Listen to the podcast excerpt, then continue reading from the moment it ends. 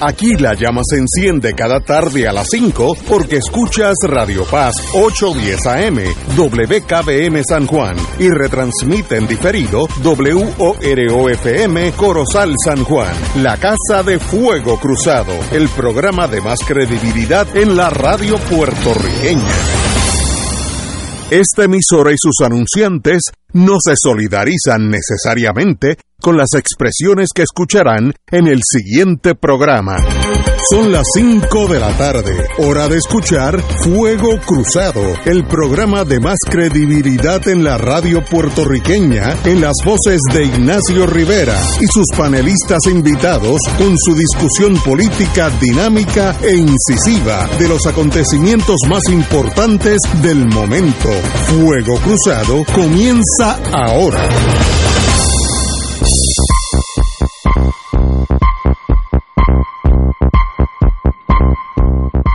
Muy buenas tardes, amigos y amigas de Fuego Cruzado. Hoy tenemos un programa especial, tenemos electricidad, aire acondicionado, agua y otras cosas que no es el momento de mencionarlas porque puede violar algunos cánones del FCC. Pero tenemos con nosotros hoy, sustituyendo al hermano muriente, a don Ángel Manuel Rivera, abogado y profesor. Muy buenas tardes, Ángel. Gracias, buenas tardes a todos. Yello, que después de un exilio se fue y por poco la isla se cae en canto, no puede salir de la isla más. Oye, y cuando regresé llegó el desastre. Sí, sí, sí. No, no sé si es... No conmigo. no sé por qué faltaste o porque llegaste. Una de esas Saludos. Yo creo que había dejado un par de desastres. Compañero Alejandro, muy buenas tardes. Bueno, buenas tardes para ti, Ignacio, para los compañeros de panel y para el público que escucha el programa. Tenemos al doctor Cabanilla, vamos a hablar de las cosas importantes, las cosas que son de vida o muerte literalmente. Vamos con el doctor Cabanilla y luego continuamos con Fuego Cruzado. Doctor Cabanilla, ¿por dónde vamos? Saludos Ignacio, saludos a todos. Pues vamos bien. Eh, voy a resumir lo que está ocurriendo, aunque debo advertir que los datos que voy a discutir eh, puede que no sean muy precisos eh, debido al huracán y la, la página el portal del Departamento de Salud nos advierte que no están totalmente al día algunos de los datos pero vamos a, a con lo que tenemos. Primero, la tasa de positividad ha ido bajando consistentemente en las últimas tres semanas. ¿Por, dónde va?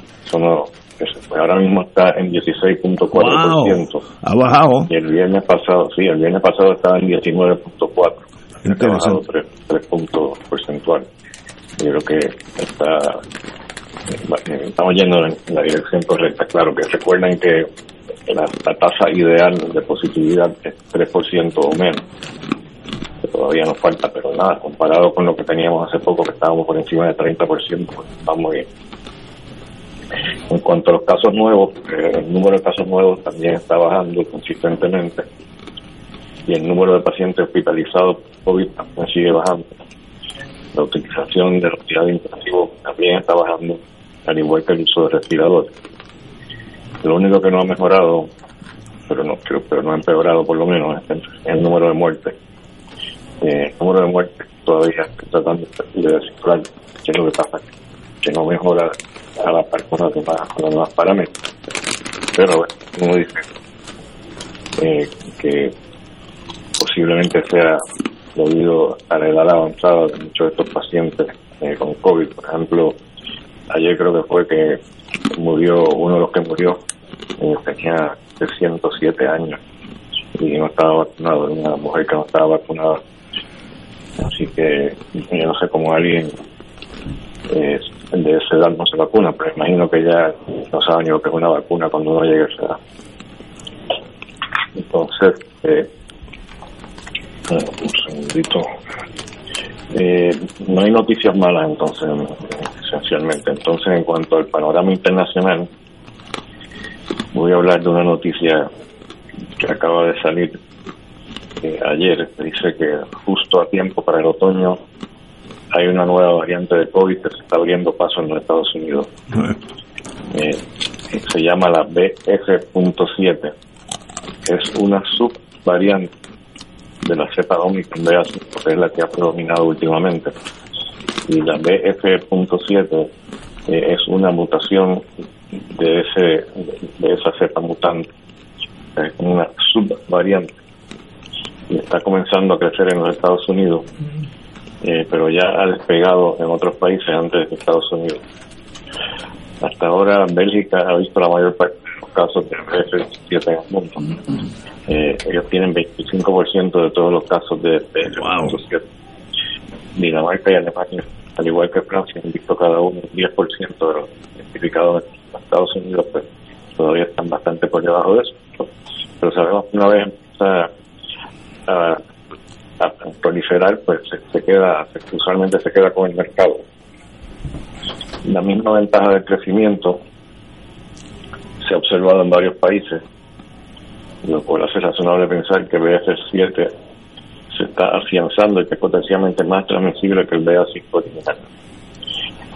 En cuanto a la severidad o la seriedad de la enfermedad causada por BF.7, pues no, no sabemos realmente mucho porque es, reciente la como que, empezó esto. Entonces, pero se sabe que, que todas las subvariantes de Omicron hasta ahora han tenido una, serie, una seriedad similar, o sea que la gravedad eh, usualmente no es mayor eh, que para otras cepas. En cuanto a la otra pregunta que le viene a uno a la cabeza es si, si la nueva cepa esta de F.7 será susceptible a las nuevas eh, vacunas bivalentes de Omicron. Eh, y eso pues no se sabe, realmente no, no hay información sobre eso. La razón que esta subvariante parece ser más eh, contagiosa es porque tiene un cambio nuevo en lo que llamamos la proteína espiga, que este, también llamamos la proteína S, pues spike protein en inglés. esa proteína espiga lo que hace es se pega a las células del tracto respiratorio eh, para permitirle ingresar al cuerpo de uno y al tener son unos cambios que lo hacen todavía eh, más eh, propensos a poder entrar en el cuerpo, obviamente es más contagioso. Así que vamos a ver eso seguramente para en Puerto Rico en cuestión de unos pocos días más. Todo lo que empieza en Estados Unidos aquí se decide enseguida con toda la comunicación que hay por, y, y, y, es, y es peligrosa, fatal, o si uno está vacunado más o menos.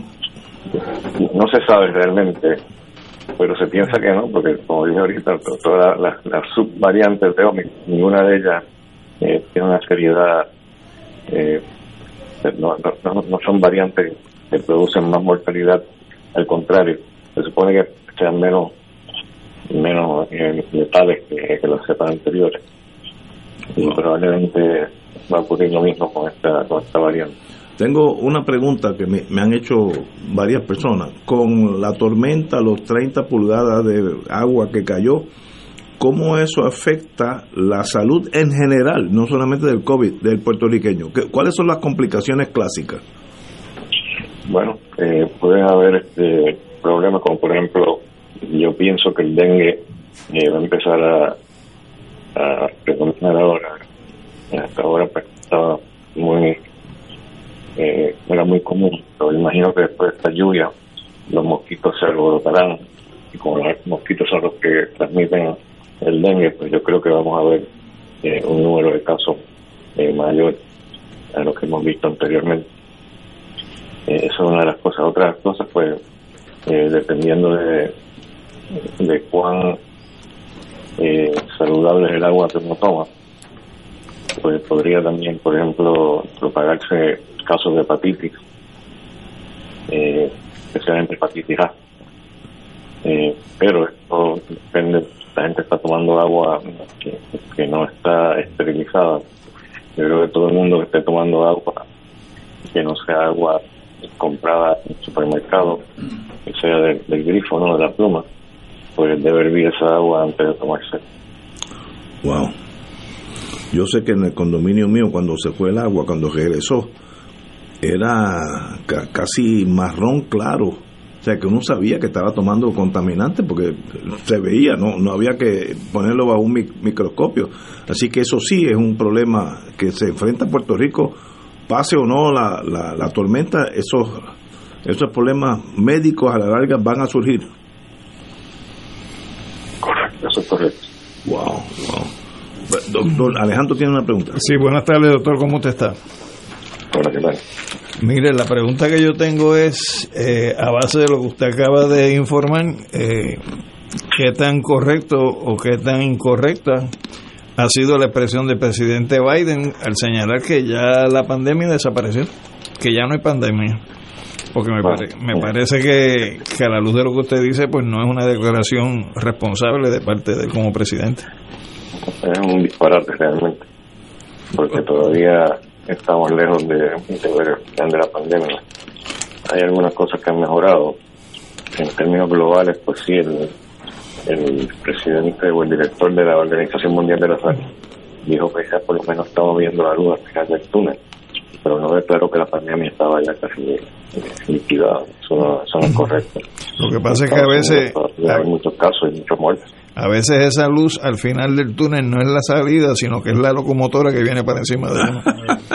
Pues, eso es correcto, sí.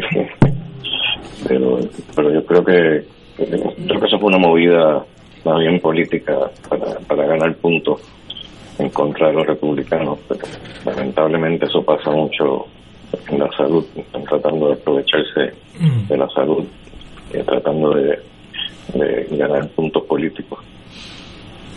Doctor, si me permite, Ángel Rivera por aquí, le tengo una pregunta. Buenas tardes. Sí. Buenas tardes. Eh, doctor, eh, ¿cómo estamos con relación al Departamento de Salud de Puerto Rico? ¿Qué tan informado, qué tan alerta, qué tan capaz está el Departamento de Salud para orientar a su gente como usted lo ha hecho y como, y como se espera que haya que hacerlo a la luz de lo que usted menciona?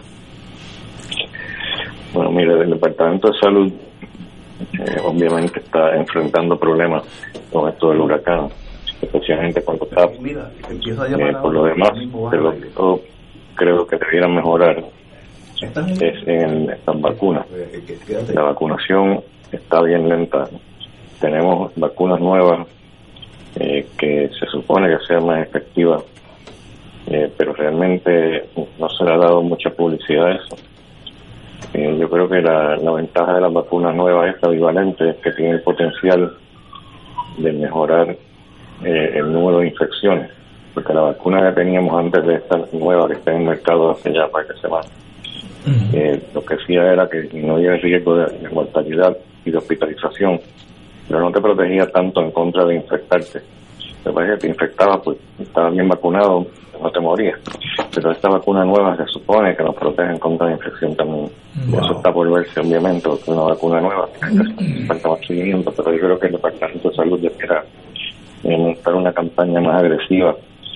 Pues yo creo que es que la gente ya ya no le impresiona mucho esto del COVID, eh, aunque siga muriéndose.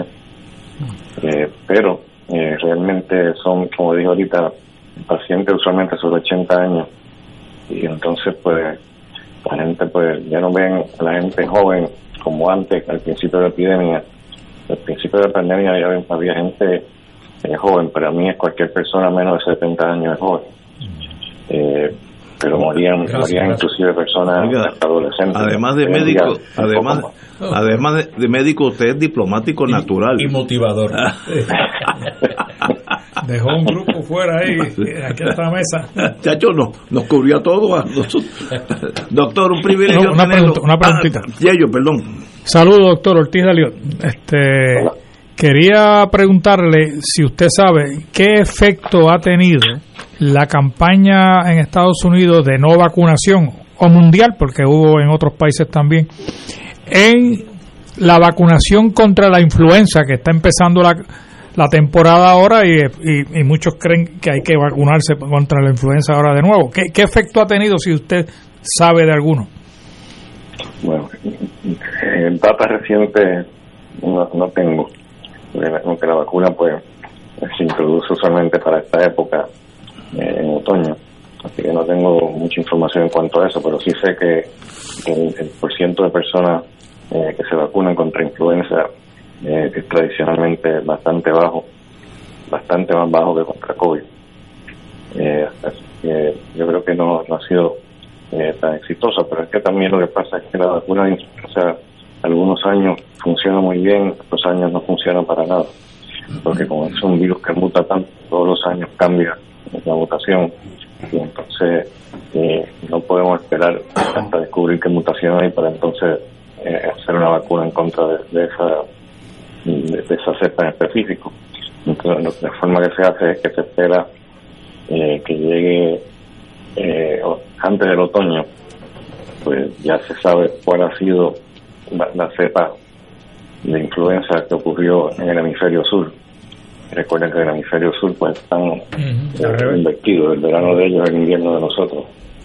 Así que lo que hacen es que determinan cuál ha sido la cepa predominante en el hemisferio sur, entonces para una vacuna en contra de esa cepa, pero no siempre, no, siempre es efectiva esa vacuna y no, y no siempre eh, se identifica la cepa o, se anticipa la cepa eh, que va a predominar. la vacuna de influenza pues usualmente no es tan eficaz como otras vacunas, incluyendo la de COVID. la de COVID es más efectiva. Pero definitivamente hay datos de que las personas que están vacunadas contra influenza, eh, si son especialmente, son más de 60 años de edad, eh, pues tienen una mortalidad menor. Porque la influenza, pues poca gente muere, solamente eh, 0.2%, de dos de cada mil personas con influenza van a morir y solamente son personas eh, muy mayores las que mueren de eso se complican con pulmonía, con septicemia. Y la vacuna de influenza pues, puede definitivamente ayudar a combatir eso. Excelente. Gracias, doctor. Qué bueno que nos ha dado buena noticia porque llevamos como dos, dos semanas cuesta abajo como Gardel. Así que qué bueno saber de usted. Perdón. Esto no tiene nada que ver con la influenza, esto tiene que ver con que me mojé ayer. Eh, doctor, hasta el lunes si Dios quiere. ¿Cómo no? Señores, vamos a una pausa y regresamos con el doctor Martínez Maldonado y cine donde sea, que no lo necesitamos. Fuego Cruzado está contigo en todo Puerto Rico. La Vicaría de Promoción Vocacional de la Arquidiócesis de San Juan te invita al concierto Vocación Eucaristía en alta definición. Transfigurados por el Señor. el Señor. el Señor. La cantante católica Márquez. Márquez. Márquez.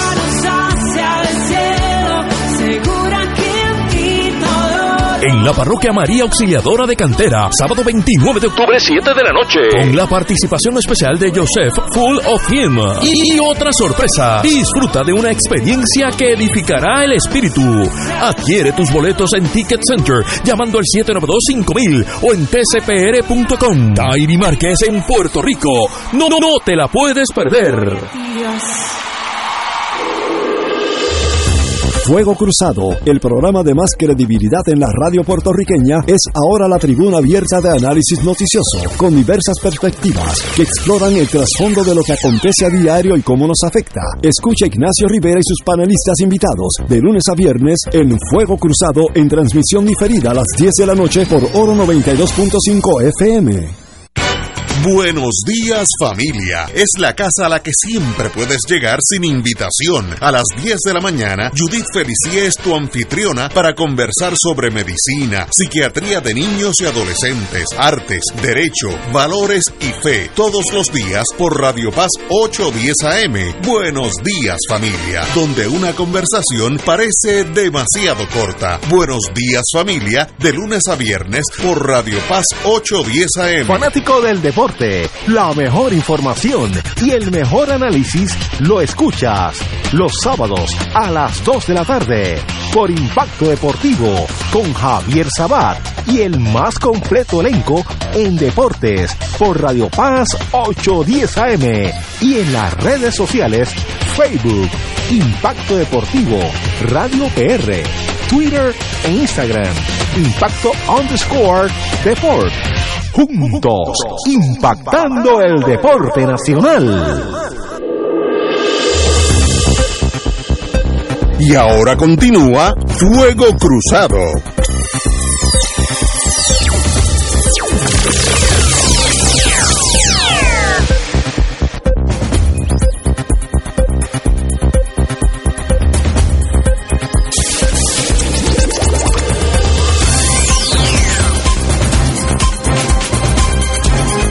Regresamos, amigos y amigas. Tenemos la grata compañía, después de una semana que estuvo ausente, cine y los demás. Si en algún momento necesitamos cine, este fin de semana, aquellos que tengan. Eh, así que necesitamos una dosis de el doctor Martínez Maldonado. Muy buenas, buenas tardes. a Ignacio y el panel y a los radioescuchas. Bueno, todavía anda por ahí Jurassic World Dominion. Y ustedes saben que hay dinosaurios que han sido clonados de la sangre obtenida de mosquitos que se preservaron en ámbar. Pero esta historia está llegando a su fin. De modo que los guionistas de este nuevo capítulo se inventaron una eh, compañía de genética que ha cosechado trigo y cebada que son resistentes a una langosta, el, locus, ¿verdad? Sí. Que son gigantescas, que se comen todo lo demás menos el trigo y cebada de esa compañía. Cualquier referencia oculta a Monsanto es más que obvia. Sin embargo, la contradicción interna es absurda. ¿Qué hacen creando animales que han de alterar el hábitat de otros animales que no necesitan predadores? De todos modos, este aburrimiento ha recaudado casi un billón de dólares, de modo que aunque sea la última de la serie, los que hicieron la película no sufren de, de, entradas. Bueno, está también en, en televisión, en el Prime en, en televisión una serie que les recomiendo a todo el mundo. Es una miniserie que se llama Sin Límite, en inglés Boundless, y es la historia de la circunnavegación de Magallanes y Sebastián Elcano. Y por supuesto que hay partes ficcionalizadas, pero la historia es bastante cerca a lo que pasó.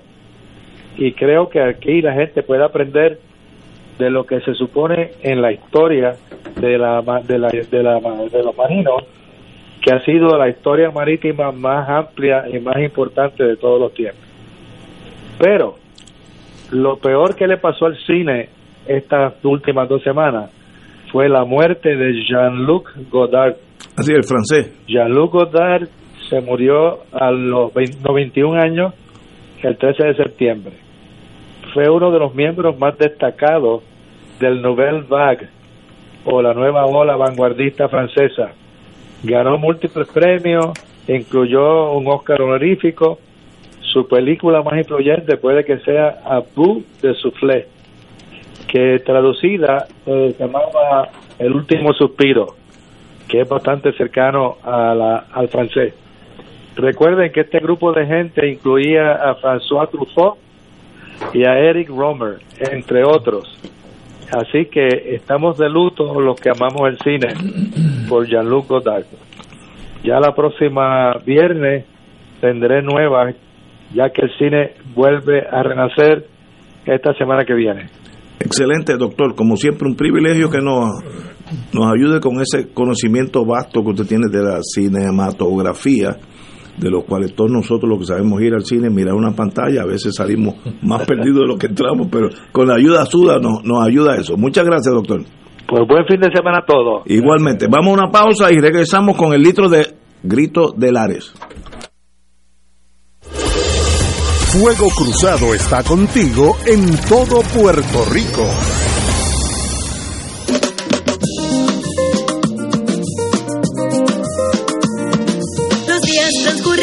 siempre conmigo. Si llueve, si truena o si sale el sol, tú siempre me das tu buena energía. Eres música, risa, la voz que pone a pensar.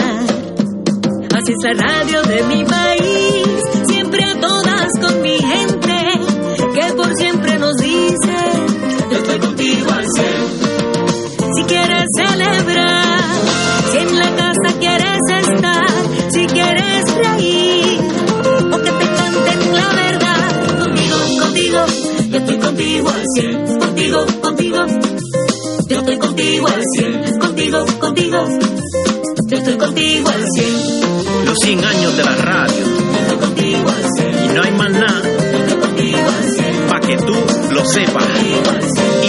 Quiera. Fuego Cruzado, el programa de más credibilidad en la radio puertorriqueña, es ahora la tribuna abierta de análisis noticioso, con diversas perspectivas que exploran el trasfondo de lo que acontece a diario y cómo nos afecta. Escucha Ignacio Rivera y sus panelistas invitados de lunes a viernes en Fuego Cruzado en transmisión diferida a las 10 de la noche por Oro 92.5 FM. Tómame,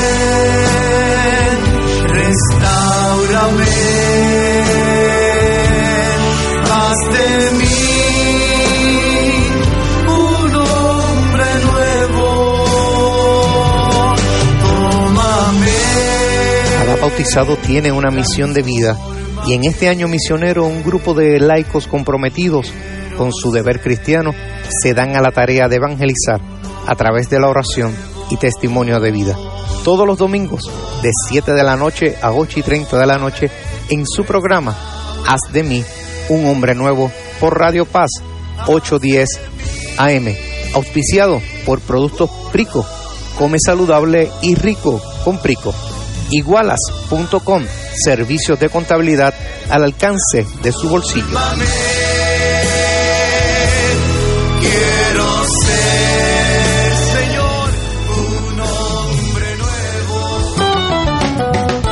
Escucha los sábados a las 5 de la tarde para servirte un programa del Colegio de Profesionales del Trabajo Social de Puerto Rico con los temas de interés a la comunidad.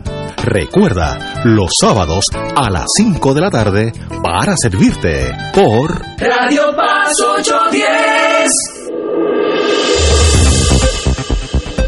Y ahora continúa Fuego Cruzado.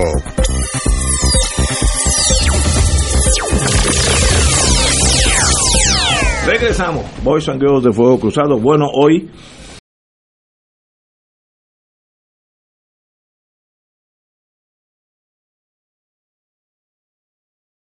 Luego habrá tiempo, si es que es necesario, hablar de la tormenta y todos los actos gubernamentales a favor y en contra. Eso es después. Pero lo importante que hoy es el 23 de septiembre, el grito de Lares, aquellos que ya tienen canas, recuerdan cuando uno es chiquito, cuando eso se aceleraba en grande, yo no sé qué ha pasado ahora, que pasa casi desapercibido, pero ese momento histórico es digno de recordarlo. Y tenemos aquí un historiador, profesor e independentista, cualifica en las tres. 23 de septiembre, compañero. Sí, Ignacio, yo eh, quiero señalar además de que es el 154 aniversario de Grito de Lares que también es el decimoséptimo aniversario del asesinato de Filiberto Ojeda Ríos. Decimos. 17 años. 17 años, wow, wow. Así que en ese sentido voy a consumir un turno eh, relacionado con Lares, pero quiero consumirlo desde el punto de vista de presentar a Lares no como un evento que se dio, ocurrió y pasó, sino explicar cómo se llega a Lares a través de la historia la, según don Germán Delgado Pasapera, en el libro que él escribe, que es su tesis doctoral, Puerto Rico, sus luchas emancipadoras, las primeras manifestaciones de reclamos independentistas en Puerto Rico se retrotraen al año 1795. Eh, entre 1795 y 1808 ocurrieron eventos importantes eh, que llevan, por ejemplo, en 1808 a la invasión napoleónica a España y como resultado de eso, pues la organización de una Junta Suprema de Gobierno al sur, en Cádiz, que es las famosas Cortes de Cádiz, donde por primera vez se emiten unas instrucciones en 1809 en Puerto Rico, delegando en Ramón Pau Giral que llevara lo que se entendiera el programa de reivindicaciones desde Puerto Rico a, la Junta eh, de Cádiz. En el año 1810, es decir, un año después de este evento, comienzan los procesos de lucha independentista en Sudamérica, particularmente en el caso del levantamiento independentista en Venezuela, donde eh, en el caso de Puerto Rico, mientras eso ocurre en Venezuela en 1810, ya en 1811 en Puerto Rico se está planificando un primer levantamiento independentista en la ciudad de San Germán. En 1823 se producen los esfuerzos de María de las Mercedes Barbudo en el área suroeste de Puerto Rico, también vinculadas a las luchas independentistas de Venezuela para promover la independencia de Puerto Rico. En el 1826, el mayor general Antonio Valero de Bernabé, puertorriqueño, que se, se o sea que como cadete en una escuela militar logró obtener el grado de coronel en la lucha antifrancesa en España eh, y que eventualmente termina sumándose a las fuerzas de Bolívar, particularmente en lo que hoy es Colombia, pues hace el diseño de un plan para traer una expedición de independencia a Puerto Rico, para separar a Puerto Rico de España, aunque vinculado a lo que era la Gran Colombia que en ese momento se venía formando. En el año 1858 están los planes de los hermanos Andrés Juan y Lorenzo Vizcarrondo, también para llevar a cabo la lucha de independencia en Puerto Rico, a lo que se suman las distintas rebeliones de esclavos entre 1795 y 1848, donde entonces ya en 1866 al 67 se produce un segundo evento donde se crea la Junta Informativa de Madrid y donde por vía de elección eh, se destaca a Manuel Seno Gandía, a Segundo Ruiz Belvi, a José Julián Acosta y a Francisco Mariano Quiñones como representantes de Puerto Rico ante esa Junta Informativa de Madrid y el programa o las propuestas que ellos llevan tienen que ver con la abolición de la esclavitud, la terminación del régimen de la libreta, la libertad de empresa y trabajo libre asalariado, la libertad de comercio, pesca e industria marítima, la remoción de los impedimentos al desarrollo agrícola de Puerto Rico, la reforma contributiva y las tarifas eh, aduaneras, el reconocimiento de los derechos individuales, elecciones populares y el fin de las facultades omnímodas de los gobernadores militares. Esas reivindicaciones pasaron por debajo del radar, nunca hubo una respuesta afirmativa de parte del gobierno de Madrid, por lo que en 1867, desde San Tomás, Betances lanza su proclama de los diez mandamientos de los hombres libres, que incluían la abolición de la esclavitud, el derecho a votar todos los impuestos, la libertad de culto, la libertad de palabra, la libertad de imprenta, la libertad de comercio, el derecho de reunión, el derecho de posesión de armas, la inviolabilidad del ciudadano y el derecho a elegir nuestras autoridades. En ese momento, en ese año, segundo Ruy Belvi, parte el 27 de octubre de 1867 hacia Chile a buscar apoyo para la independencia de Puerto Rico, donde fallece en el mes de octubre. El 6 de enero de 1868, Betances, eh, junto a otros patriotas puertorriqueños y dominicanos, funda en Santo Domingo el Comité Revolucionario de Puerto Rico, donde el 10 de enero se aprueba su constitución, donde se constituye un gobierno revolucionario y donde se plantea que el objetivo que tiene ese comité sería la independencia de Puerto Rico bajo una forma democrática y republicana. Esa estructura de gobierno que se crea se divide en tres áreas principales. Primero, un comité revolucionario. Segundo, juntas revolucionarias que se organizarían en distintos lugares de la isla. Y legaciones revolucionarias o núcleos de apoyo a nivel de los barrios. Y es dentro de ese proceso organizativo que se van creando las condiciones para lo que eventualmente vino a ser el 23 de septiembre de 1868. A nosotros se nos ha despojado la importancia que tiene ese evento desde el punto de vista del país, dando a entender que eso fue un grupito de gente que se levantó en armas en Lares y que los liquidaron en San Sebastián. Pero de los documentos que surgen de la investigación que lleva a cabo el juez Navas Juez eh, para los que estuvieron involucrados en las actividades, se documenta entre 545 y 551 personas que fueron procesadas eh, por parte del juez, de los cuales 34 eran extranjeros.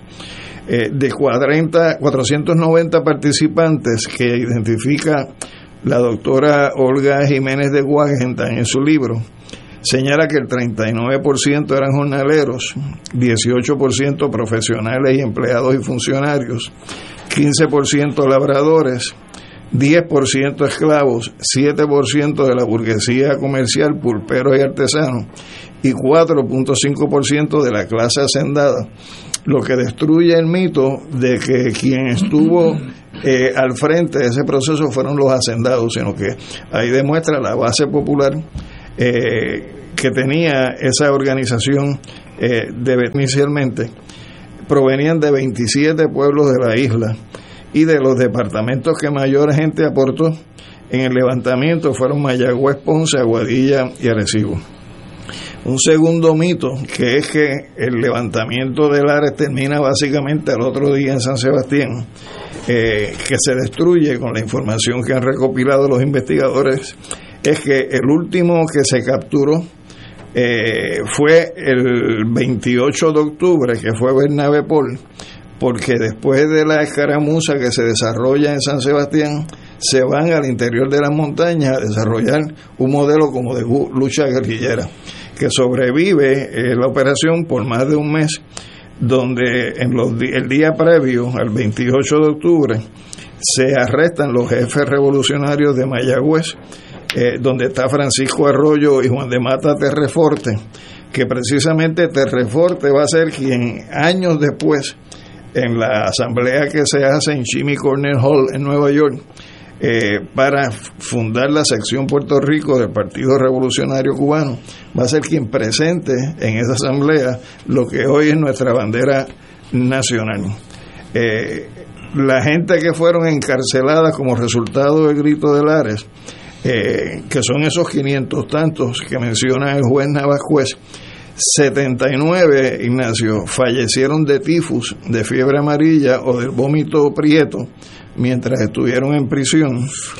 Eh, estuvieron presos hasta el 25 de enero de 1869, cuando se decreta una amnistía y a pesar de que no fue un proceso revolucionario que triunfara, forzó una serie de procesos de transformación en la relación política nuestra con España, donde el primero que uno puede destacar, que era de, la, de los que se incluía como primera reivindicación por parte de Betance, fue la abolición de la esclavitud en 1873.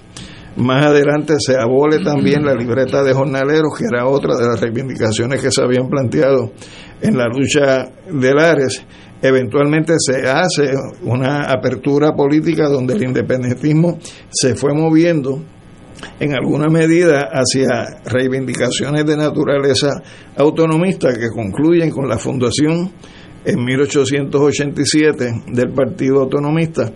Y claro está forzado ya por la guerra eh, en Cuba eh, y por la situación en Puerto Rico y la debilidad misma que tenía el imperio español pues terminan en 1897 eh, otorgando la Carta Autonómica para Cuba y para Puerto Rico. Es un evento que nosotros deberíamos honrar eh, porque es la primera expresión eh, abierta de reclamo de una identidad nacional propia.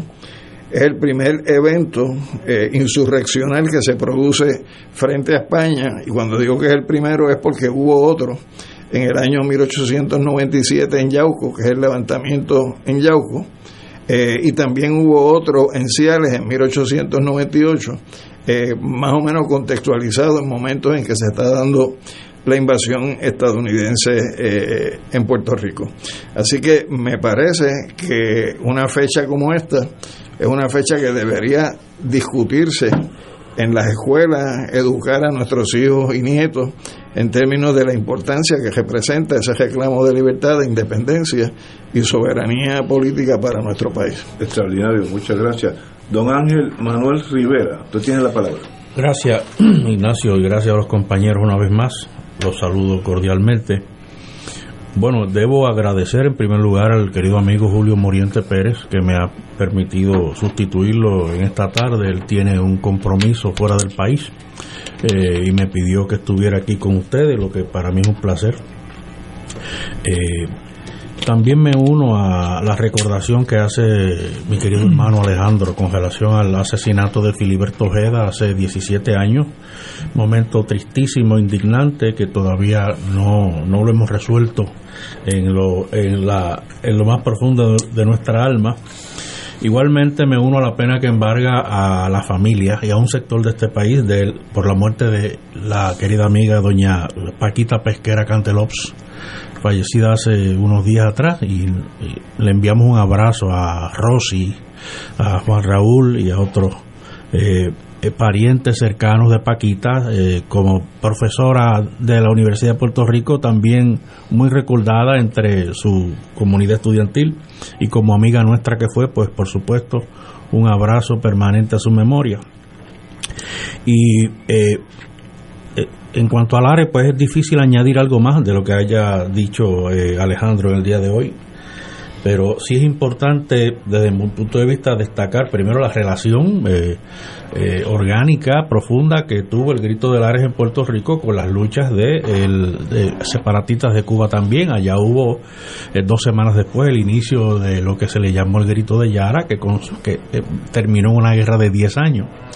Esto, pero interesantemente en ese trasfondo, previo a los eventos que comenta Alejandro, sí quiero destacar el grito de Lares y las luchas revolucionarias en Puerto Rico en el contexto de la abolición de la esclavitud. Eso fue una gran diferencia que tuvo la lucha puertorriqueña con relación a la lucha cubana el separatismo en Cuba era más conservador en el sentido de que no incluía el reclamo social de la abolición de la esclavitud, las circunstancias económicas de que no incluía el reclamo social de la abolición de la esclavitud, las circunstancias económicas en Cuba eran distintas, ya había una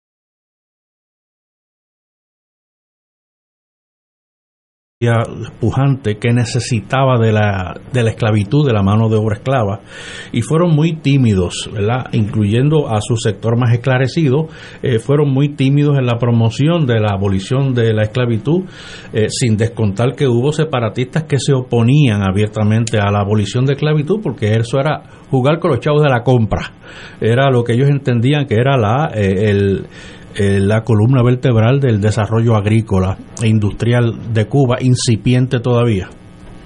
Puerto Rico eh, demostró mucha más, eh, mucho más radicalismo, si se puede, mucha más liberalidad, en el sentido de que las luchas revolucionarias en Puerto Rico en el siglo XIX incluyeron la abolición de la esclavitud y la hicieron una causa gemela del separatismo.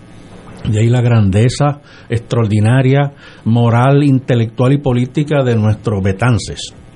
El, el ideólogo, el, el inspirador, eh, eh, la antorcha frente a este movimiento, porque entendía que era eh, indisoluble, estaba indisolublemente ligada la abolición de la esclavitud con la con la con la lucha revolucionaria separatista.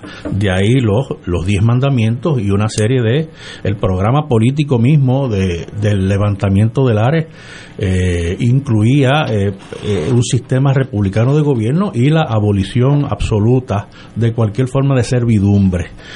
Eh, eso fue lo que hizo, como dice Alejandro, el, eh, que aceleró la, eh, la, eliminación del régimen oprobioso de la libreta, que era un tipo de semi-esclavitud blanca.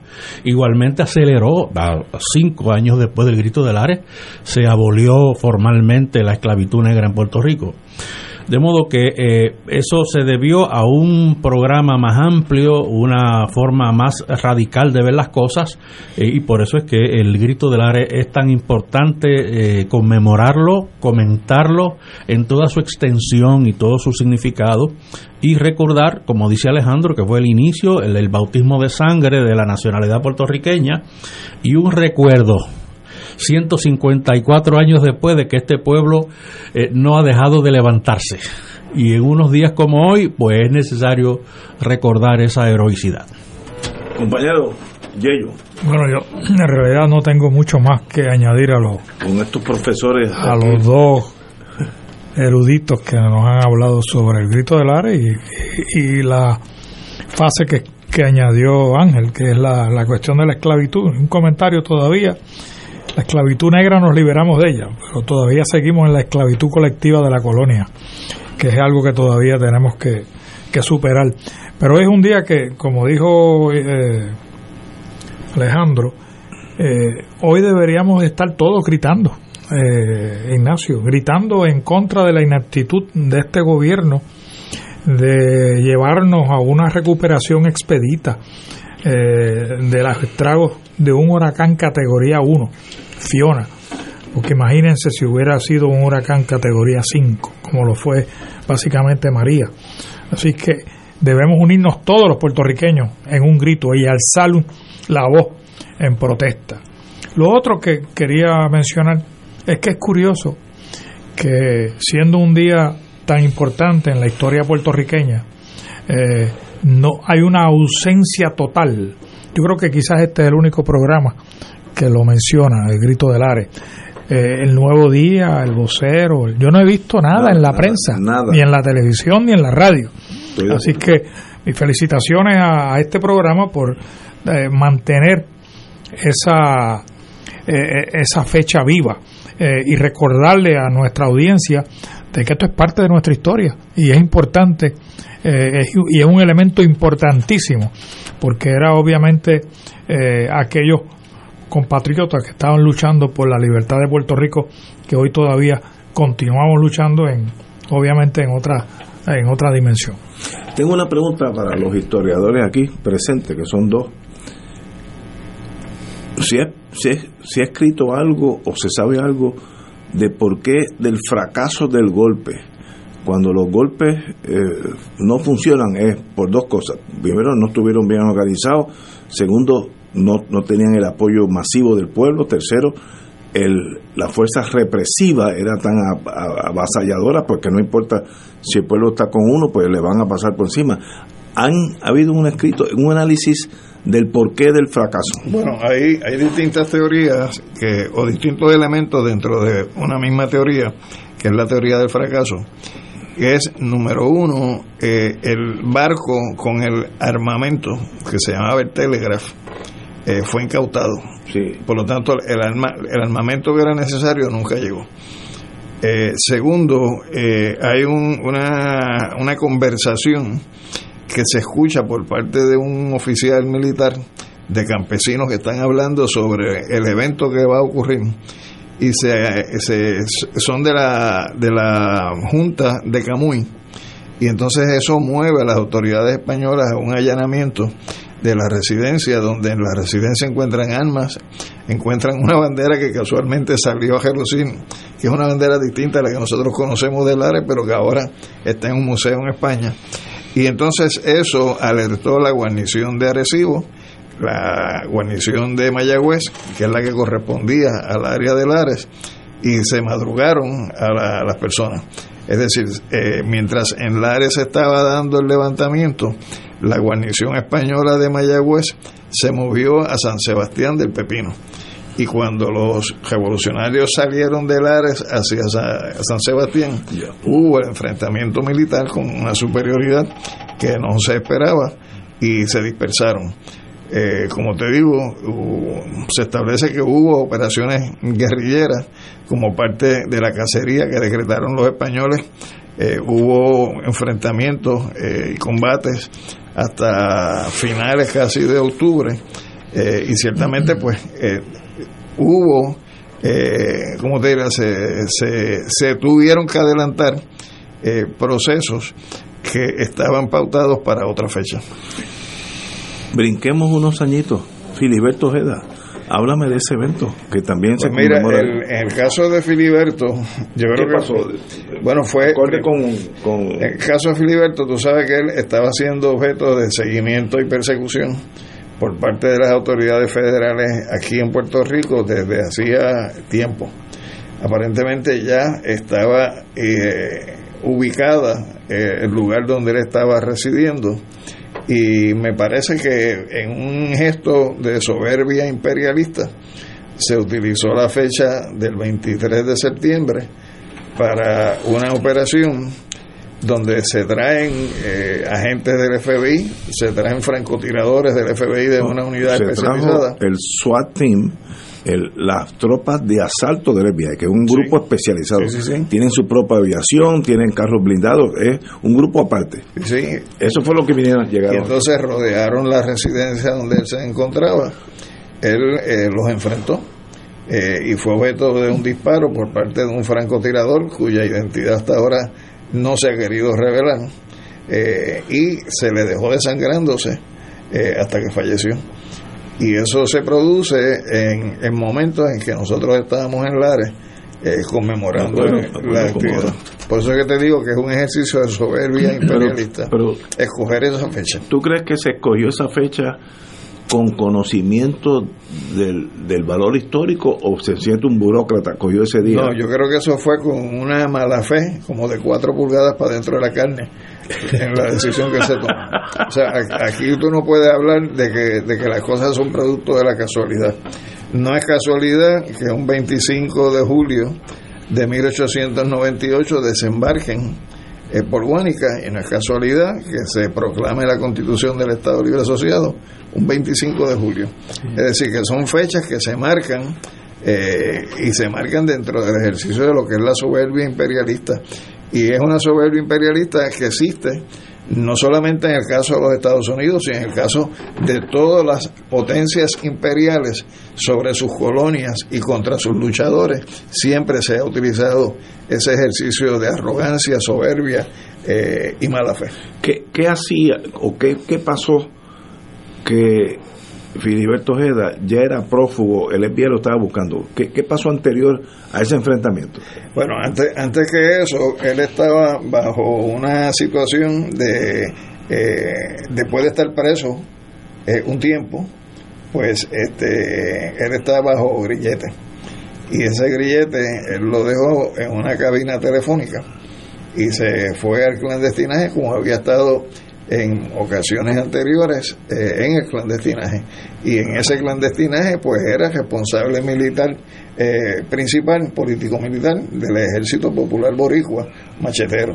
¿cuánto tiempo estuvo en ese clandestinaje? más o menos bueno él se le, se le estaba siguiendo desde los finales de los años 60 por de hecho le llamaban el G2 cubano porque lo vinculaban con la Dirección General de Inteligencia Cubana, que había recibido adiestramiento en Cuba, y se le buscaba con relación a una serie de acciones eh, que se llevaron a cabo de carácter político-militar para adelantar los intereses eh, de la independencia de Puerto Rico.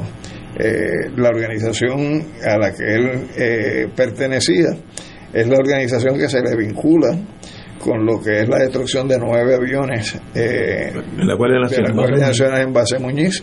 Se le vincula con la operación de represalia por el asesinato de Ángel Rodríguez Cristóbal en la estación naval de, Sabana Seca. Se le vincula eh, a esa organización con otras eh, operaciones de expropiación que se llevaron a cabo en este país para, para, o sea, para como te diría, para poder costear eh, lo que es la operación de estas organizaciones en una lucha clandestina y se le vincula además con otras actividades eh, que se habían llevado a cabo por eh, el Ejército Popular Boricua Machetero en, en el contexto del operativo que se lleva a cabo el 30 de agosto de 1985 donde se golpea severamente esta, estos integrantes de esta organización, pues él es una de las personas que, que fue arrestada, él resistió en el apartamento donde vivía, en el área este. En Luquillo. En Luquillo, eh, eh, se defendió, eh, fue acusado, salió no culpable de, de los actos que se le imputaban en el contexto del arresto eh, y posteriormente pues este se le se le o sea, se fue al clandestinaje. Y desde entonces se le estaba persiguiendo. Compañero. Quería comentar eh, con relación a las formas que este pueblo tiene de apoyar las cosas. Se puede decir eh, y se dice que el pueblo masivamente no apoyó la, el levantamiento de Lares como se ha dicho también que el pueblo de Puerto Rico no apoyó masivamente la causa de Filiberto Ojeda. Pero eso hay que escalvarlo y hay que reconsiderarlo mejor. Uno de los problemas que tuvo para traer un ejemplo de cómo es que todavía eso sucede sociológicamente, yo creo que eso es una realidad al día de hoy.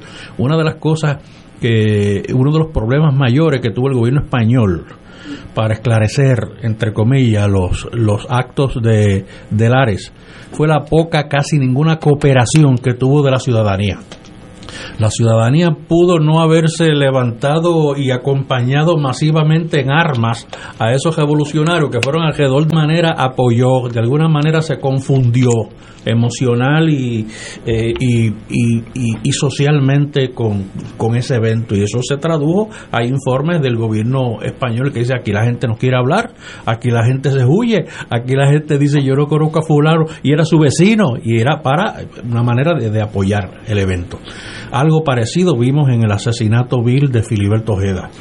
Este pueblo podría pudo no haberse eh, levantado masivamente al lado de Filiberto, pero tuvimos un montón de episodios y de circunstancias en donde vimos claramente un apoyo del pueblo o de un gran sector del pueblo, eh, bien sea a la causa de Filiberto o, o, por lo menos de indignación frente a la manera en que el gobierno, tanto estatal como federal, eh, eh, trataron este asunto, que desde el primer momento todo el mundo supo que fue un asesinato planificado y que se escogió inclusive el día, como dice muy bien Alejandro. De modo que ese apoyo, pues hay que verlo en, esa, eh, en esa forma curiosa que tiene este pueblo de manifestarse. Es importante, Ignacio, por lo menos señalar que los muertos que Puerto Rico no tuvo como resultado del levantamiento de Lares y la participación revolucionaria de combatientes que no se estuvieron dando en Puerto Rico en el contexto de Lares, lo aportó Puerto Rico en la guerra, de la guerra larga de Cuba de 1868 a 1878, donde cientos de puertorriqueños participaron de ese proceso de lucha. Participaron en la guerra larga, participaron en la guerra chiquita, que fue la de año y pico, y participaron posteriormente en la guerra de independencia a partir de 1895. Eh, y uno de los participantes en la gesta de Lares, que se fue al exilio como resultado de la represión que vino después, eventualmente embarca hacia Cuba y se suma a la guerra de independencia que se desata a partir del grito de Yara el 10 de octubre del 68, donde al momento de firmarse la paz del Sanjón, 10 años después de iniciar la guerra, tenía rango ya de coronel y eventualmente en la guerra de independencia se suma eh, junto a Maceo y termina eventualmente prisionero de guerra en Ceuta con el grado de general, mayor general también del ejército de Mambí y fue quien sucedió a Maceo en la invasión hacia Occidente donde cae herido y capturado. Y ese, ese patriota nuestro es Juan Ríos Rivera que es el nombre que lleva la brigada de puertorriqueños que por los últimos 31 años ha estado viajando a Cuba a dar apoyo y solidaridad al pueblo cubano y que en semanas pasadas recientes ha habido una operación de parte del FBI hostigando a sobre 50 o 60 participantes de esa brigada eh, con preguntas acerca de las actividades del Comité de Solidaridad con Cuba, la brigada Juan Río Rivera y sus dirigentes y participantes interesantísimo, compañero Yello. No sé si yo yo no tengo mucho más que añadirle a estos yo, yo, solamente quería historiadores con papeles. Quería mencionar que que uno no tiene que haber, uno no tiene que ser independentista o estar afiliado a ninguno de los movimientos independentistas para sentir la indignación que Ángel describió con la muerte de Heriberto Ojeda. Filiberto. Eh, Filiberto Ojeda. yo me sentí indignado que vinieran aquí unos señores extranjeros, eh, independientemente si son del FBI o no, eh, hacer lo que hicieron allí. Básicamente, y está en Cuare, eh, la cooperación o la, o, la, no cooperación del gobierno estatal en, esa, en esa faena. Pero uno se tiene que molestar de la manera en que los americanos, Estados Unidos, se cree que pueden venir aquí a hacer lo que les da la gana. Pero no, no quiero entrar en la política, pero es que en los territorios esa es la realidad. Estados Unidos, si quiere tumbar el yunque, pasa una reacción y lo tumba.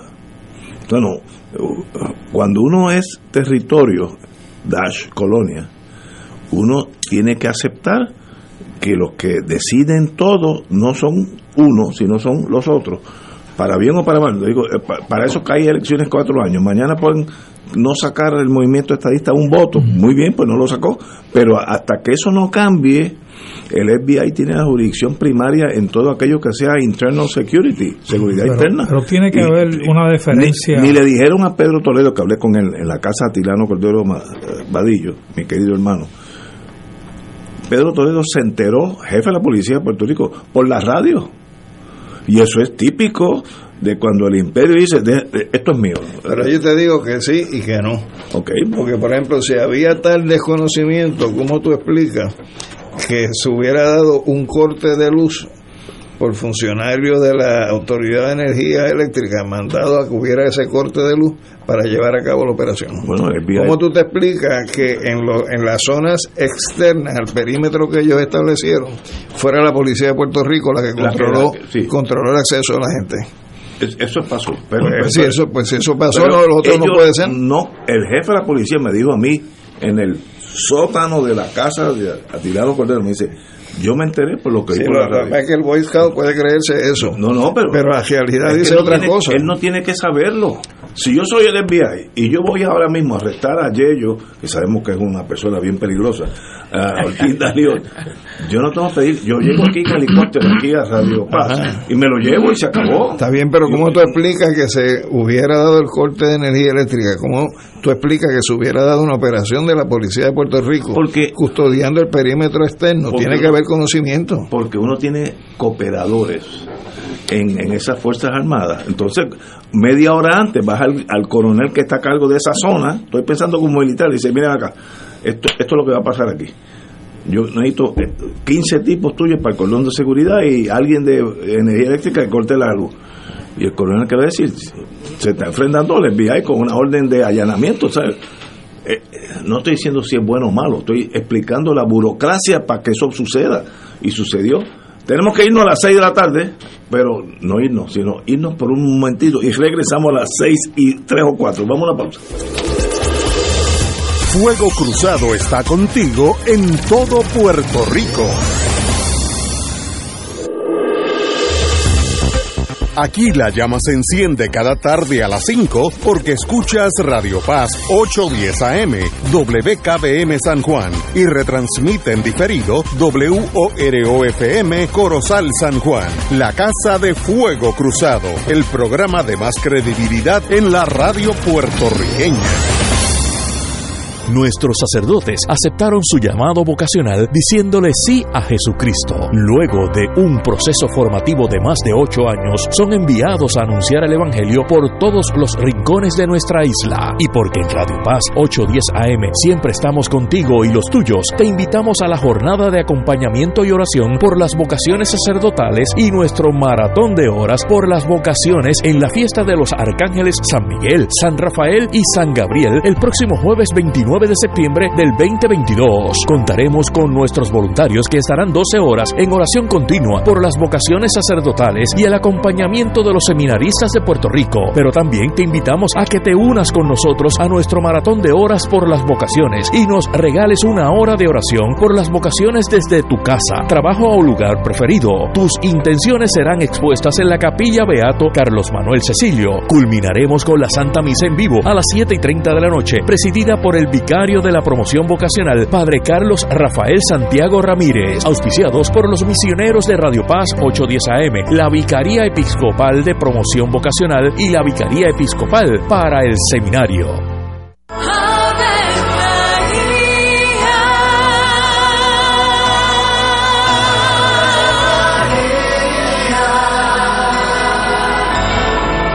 El ángel del Señor anunció a María. Y ella concibió por obra del Espíritu Santo. Dios te salve María, llena eres de gracia, el Señor es contigo. Bendita tú eres entre todas las mujeres, y bendito es el fruto de tu vientre Jesús. Santa María, Madre de Dios, ruega por nosotros pecadores, ahora y en la hora de nuestra muerte. Amén. He aquí la esclava del Señor. Hágase mí según tu palabra. Dios te salve María, llena eres de gracia, el Señor es contigo. Bendita tú eres entre todas las mujeres y bendito es el fruto de tu vientre Jesús. Santa María, Madre de Dios, ruega por nosotros pecadores, ahora y en la hora de nuestra muerte. Amén. Y el Verbo se hizo carne. Y habitó entre nosotros. Dios te salve María, llena eres de gracia, el Señor es contigo. Bendita tú eres entre todas las mujeres, y bendito es el fruto de tu vientre Jesús. Santa María, Madre de Dios, ruega por nosotros pecadores, ahora y en la hora de nuestra muerte. Amén. Ruega por nosotros, Santa Madre de Dios. Para que seamos dignos de alcanzar las promesas de nuestro Señor Jesucristo. Oremos. Derrama, Señor, tu gracia sobre nosotros, que por el anuncio del ángel hemos conocido la encarnación de tu Hijo, para que lleguemos por su pasión y su cruz a la gloria de la resurrección, por Jesucristo nuestro Señor. Amén. Gloria al Padre, al Hijo y al Espíritu Santo. Como era en un principio, ahora y siempre, por los siglos de los siglos. Amén. Todos los jueves Radio Paz y la Administración del Seguro Social te ofrecen un espacio informativo para orientarte y aclarar todas tus dudas sobre los derechos, requisitos y obligaciones para poder disfrutar de sus beneficios. Plantea tus preguntas por el 787-349-82 y conoce antes que nadie los detalles concernientes a cambios y nuevas regulaciones escuchando todo sobre Seguro Social con Víctor Rodríguez, los jueves a las 11 de la mañana por Radio Paz 810 AM. Y ahora continúa Fuego Cruzado.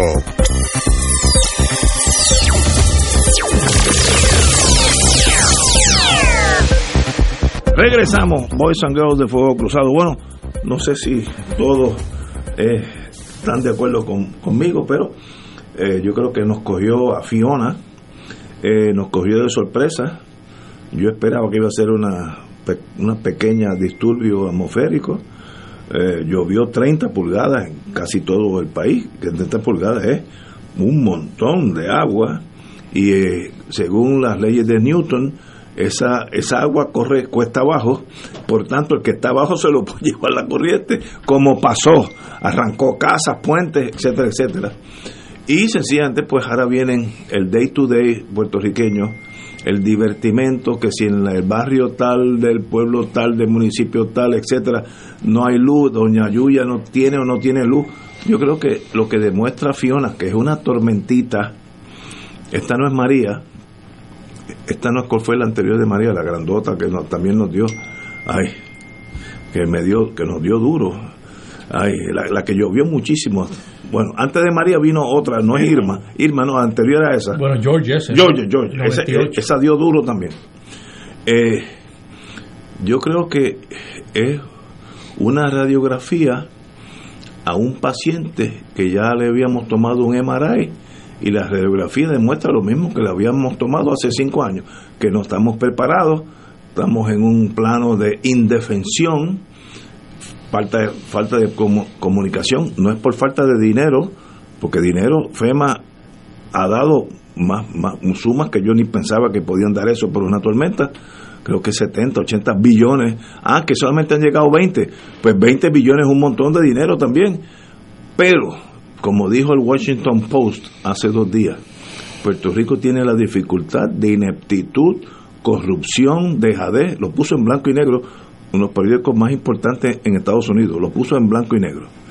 Eh, por tanto, no nos debe sorprender que estamos donde estamos. Ahora acaba de llegar, me mandó el senador Nadal una notita que llegó la luz finalmente a... Eh, él vive ahí, antes de Loíza viene... La verde. Y la verde. No estamos hablando de las montañas de Jayuya. Y la verde está ahí al lado. Ignacio, yo estoy frente a un hospital que es Pavía de Torrey, que eso es parte de casi la milla de oro. Yo, yo no tengo luz. ¿Tú no tienes luz? No. Yo, entonces yo estoy en un sótano, eso tampoco me ha permitido ni siquiera ir a, a localizar un expediente para una argumentación oral que tengo el martes próximo. Porque no, no, no ubico el expediente. Pero, pero es- eso es típico de un país pobre y mal administrado. Yo no lo veo de la... No tengo cómo más analizarlo. Compañero. Yo creo que el énfasis es en mal administrado. Porque no es pobre por todo ese dinero que nos han enviado y que están en las cuentas nuestras, Ignacio. Ya está. No es que estén en las cuentas de Estados Unidos, están aquí. Así que hay una, una gran mala administración y además todo todo todo aquel que se dedica al, al negocio del clima en la televisión y en la radio nos venía diciendo yo, yo, yo estaba en España yo llegué el 16 que fue el viernes y nos el domingo. O sea pero ya yo veía en, en las noticias que yo a través de la tecnología esta del, del, teléfono este Apple eh, podía leer de que ya esa lluvia se pronosticaba. Toda esa lluvia que cayó ya se sabía que iba a caer. Entonces entonces tú no ves a un gobernador interesado en atender las necesidades de su país. Ahorita yo dije que si había, que, y lo dije como un chiste, que estaba que no sabía nada de pelota, que estaba en el cuarto inning y dijo, ¿cuándo empieza el juego? Bueno, él se fue para Nueva York a ver el juego de pelota el día de Clemente, y yo, pues, magnífico, pero él tenía que quedarse aquí tenía que quedarse aquí y preparar y reunir la gente en Fortaleza y empezar a dar instrucciones de qué es lo que tienen que hacer. Pero, ¿sabes? Nadie tomó ese liderato. ¿Ah? Entonces uno, es como dice un amigo mío, Yello, nunca vemos un retrato en la prensa del país donde el gobernador está reunido con su gabinete dando instrucciones, hablando de los problemas del país. Mira, el problema del diésel, el problema del diésel es un problema que se buscó el gobernador porque yo escuchaba, que tú sabes, es increíble, yo escuchaba al secretario de DACO, que él hablaba con los detallistas y con los mayoristas todos los días para ver dónde, cuáles son los abastos del diésel. Pues si el problema no es los abastos del diésel, el problema es que no llega a donde tienen que llegar. Entonces, ¿cómo, cómo tú te explicas que no puedan organizar simplemente una distribución de, de ese combustible tan necesario para el hospital que está enfrente de Alejandro, para los supermercados, para las estaciones de radio, que hay algunas que posiblemente se queden sin diésel y no vayan al aire la semana que viene. O sea, es totalmente una negligencia crasa. Entonces, tú lo único que ves, o no lo único, pero muchas de las imágenes que ves en, la, en la televisión y en, la, y en los periódicos son algunos alcaldes, no todos, porque hay unos que están trabajando de verdad, pero muchas toman ventaja de esta desgracia y de este desastre para sacar retratos distribuyendo agua. Yo puse en, en, en mis redes sociales, si un candidato te da una caja de agua, cógela y úsala y tómatela pero vótala en contra en las elecciones. ¿Ah? Es lo mismo que decía Muñoz. Si te vienen a, comprar el voto, pues coge los chavos porque lo necesitabas quizás para comprar un litro de leche, pero después vótala en contra en las elecciones porque lo, eso no es empatía. Eso es vagancia intelectual. ¿Ah? Vagancia intelectual porque hay, tú has visto algún legislador o, la legislatura eh, proveernos ideas y de, legislación de emergencia que se puede que se puede estar radicando en estos momentos y aprobando. Como por ejemplo una sencilla el, el gobernador suspendió el IBU para que la gente usara los cupones en los restaurantes de comida rápida no pues mira ¿por qué no suspenden el IBU y suspenden inclusive el arbitrio del automóvil para que todas esas personas que perdieron sus automóviles, que yo los vi río abajo, puedan adquirir un carro un poco más barato, porque la pérdida total de ese automóvil, aunque estuviera asegurado, y te lo digo porque acabo de pasar por eso, aunque estuviera asegurado, la pérdida total no te da un dinero de reemplazo para adquirir otro automóvil igual. Eso es correcto. ¿Ah? Así que ahí, ahí podría haber un alivio para la ciudadanía, suspensión del pago del arbitrio para aquellos que perdieron su vehículo y suspensión del IBU para que puedan reemplazar los enseres y los, y, los, y los efectos personales que todo el mundo ha perdido en este desastre. ¿Por qué no legislan inmediatamente? Tú no escuchas a nadie hablar de pensión del IBU para que puedan reemplazar los enseres y los, y, los, y los efectos personales que todo el mundo ha perdido en este desastre. ¿Por qué no legislan inmediatamente? Tú no escuchas a nadie hablando de eso, pero sí está hablando de la, de la caja de agua que le llevé al barrio tal. Cógele la caja y vótala en contra en el 2024. De hecho, por orden ejecutiva, pudiera actuarse con mayor celeridad. Claro que sí. Esto es una emergencia, no hay que esperar a que se legisle. Mira, hoy, hoy, Oscar, eh, Ignacio, hoy, hoy, Hoy Nidia Velázquez y el grupo de, de- de congresistas puertorriqueños se tomaron la iniciativa de pedirle al gobierno federal para que para ver la suspensión de la ley Jones, que es la ley de cabotaje. Si pueden agilizar los embarques hacia Puerto Rico, la ausencia en esa carta de la firma de la comisionado grita, o sea, grita. O sea, y- y- o sea, ¿dónde están los intereses de estos señores que gobiernan el país? Puerto Rico no es. Aquí hay varias palabritas que yo no sé cuál es más eh, eh, pertinente. Ortiz Dalio ha dicho una que es clave, liderato. Eh, podríamos hablar de unas cuantas más, falta de creencia, compromiso, negligencia crasa. Son varias frases y palabras que, que pueden eh, converger en una circunstancia como esta.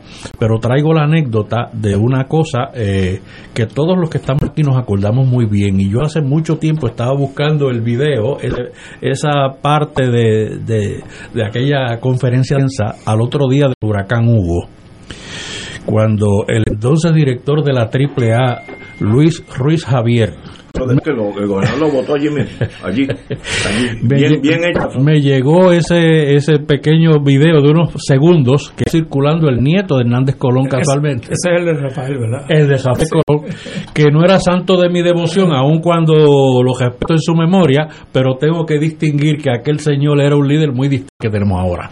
Eh, aquel por lo menos detuvo la, la, la voluntad de desautorizar a un funcionario que a lo mejor lo hizo de golpe por ignorancia o por cualquiera de esas otras palabras que estamos manejando hoy, cuando le dijo a la prensa, yo creo que esa información la podemos tener mañana, mañana son 24 horas, y el gobernador Hernández Colón le dijo, ¿cómo es? Que usted va a tener esa información mañana, no, usted la tiene que tener en dos horas.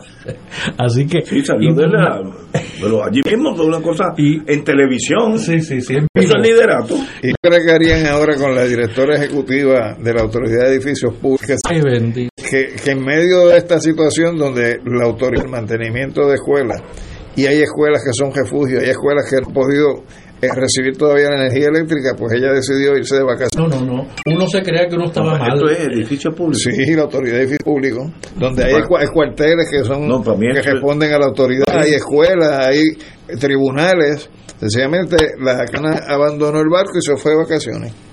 Esto para mí es difícil de comprender. Pero mira, Eh, ¿Tú estás seguro que esta señora se fue de vacaciones? Se fue de vacaciones, Ignacio, cuando la para España. de reconstrucción Sí, es de ella. incluso Ignacio, Ah, no, pues, eso te demuestra público. el compromiso de esos no. públicos. Mira, para darte un ejemplo, y, y no es para yo darme eh, patas en el pecho, eh, este cantazo en el pecho. Cuando hubo el fuego, el fuego del, Del Dupont Plaza. del Dupont Plaza, yo estaba de vacaciones, yo era director de Pratt Washington, pero yo estaba de vacaciones, era Navidad, yo estaba de vacaciones. Tan pronto yo escuché que había ese fuego en el Dupont Plaza, yo suspendí mis vacaciones y regresé a mi puesto de cate, que era la oficina de Washington, por si acaso necesitaban algún tipo de ayuda para con Casablanca o con el Congreso. Y definitivamente Lo necesitaban. Hubo un senador, Weicker, no sé si te acuerdas del senador, Sí, creo que era de, creo que era de Connecticut o de o- o- o uno de esos estados del noreste, que habían muchos muchos quemados en el en el en el, en el fuego en el hospital. Y él quería que los devolvieran a, a- a su estado y él y él tenía un avión de la fuerza aérea a su disposición. Y, y- no se hizo esa maniobra porque los doctores, muy sabiamente creo, dijeron, nosotros no podemos dar a esa gente de alta para meterlos un... O sea, pero esa gestión la, estaba haciendo, yo la estaba haciendo el senador Weicker. Pero es para darte un ejemplo del compromiso que tú tienes que tener con el país para poder atender estas situ- situaciones eh, de emergencia. Esta no, porque los huracanes saben, saben, saben por dónde vienen. Este hizo un poquito de zigzag, ya que nos iba a dar, ya fuera por Ponce o por Guayama o por Cabo Rojo. Hombre, chico, es que Yo, no yo puede- escuché hoy al presidente de la Unión de Empleados de Edificios Públicos decir que él tenía pautada hoy a las de la mañana una reunión con esa señora y que sencillamente fue a la reunión, la señora no aparece. Dejó una carta. Dejó una carta diciendo asignaba interinamente a otra funcionaria porque ella está de vacaciones. No puede ser. Raya en lo incomprensible. Te lo digo, raya en que no, no, eso no puede pasar. Ah, Pero no, pasó. No es que na- nadie le dé Y una pasó. orden, es que ella tiene que saber. Y pasó, y él no hace nada. Porque es que para mí está despedida inmediatamente. ¿Entiendes? Hay, hay otros que deben de estar despedidos también, déjame decirte. En este caso, un nombramiento de confianza, saco. Eso es un llame. no tiene que esperar Pero, mucho. da- bueno, lo voy a conseguir porque voy a ir al internet buscar lo que dijo el Washington Post de nosotros. Washington Post es como el New York, en Nueva York es el Washington Post en Washington. Allá hay periódicos. Washington Times es más bien el day to day, el escándalo del día, y Washington Post un poco más.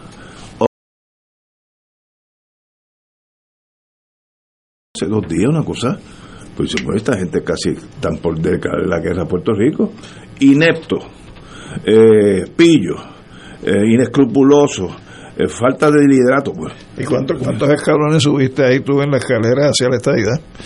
No, le pegaron fuego a, los- a los, a los pocos escalones que había. No, pues ese es el Washington Post, que lo lee el mundo entero. Pues, oye, y uno dice, si deja las emociones al lado, que en los países latinos eso no es tan fácil pa- para nosotros, y lo que dijeron es mentira. No, a los que ya se quitaron los guantes, como ellos dicen, y están diciendo las cosas como son, que demuestran una actitud diferente hacia Puerto Rico. Hay una actitud de, mira, las cosas son como son, y no, no, no, no, no va a haber este, eh, no va a haber contemplación con yo decir lo que está pasando. Podrán podrán eh, no decir mentira eso que dice este rotativo pero es incompleto. Le faltó una cosa que el gobierno de Puerto Rico está lastimosamente secuestrado por una compañía privada que demuestra que tiene más poder que todo el mundo demuestra que todo el mundo le exige eh, y ella lo que hace es reírse de todo el mundo eh, que no le hace caso ni al Congreso de Estados Unidos que no eh, que opera como si no tuviera que darle explicaciones a nadie de de absolutamente. Ok. bendito sea Dios.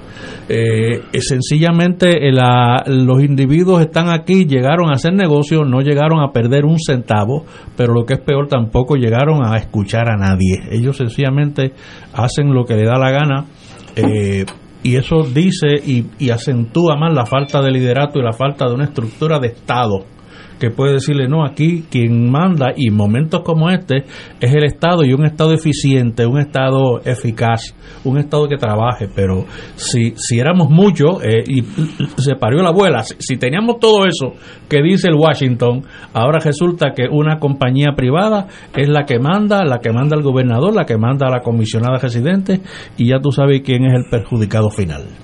Mira, déjame dar este anuncio, Ignacio, porque me acaba de llegar. Es un comunicado, un aviso público del secretario del Trabajo, con fecha de hoy, 23 de septiembre, eh, indicando que hemos tomado la determinación de suspender todas las citas, vistas y cualquier trámite administrativo presencial ante el Departamento del Trabajo y Recursos Humanos pautados para celebrarse durante la próxima semana 26 al 30 de septiembre del 2022. Esto es porque en el Departamento del Trabajo, en Atorrey, tampoco hay luz.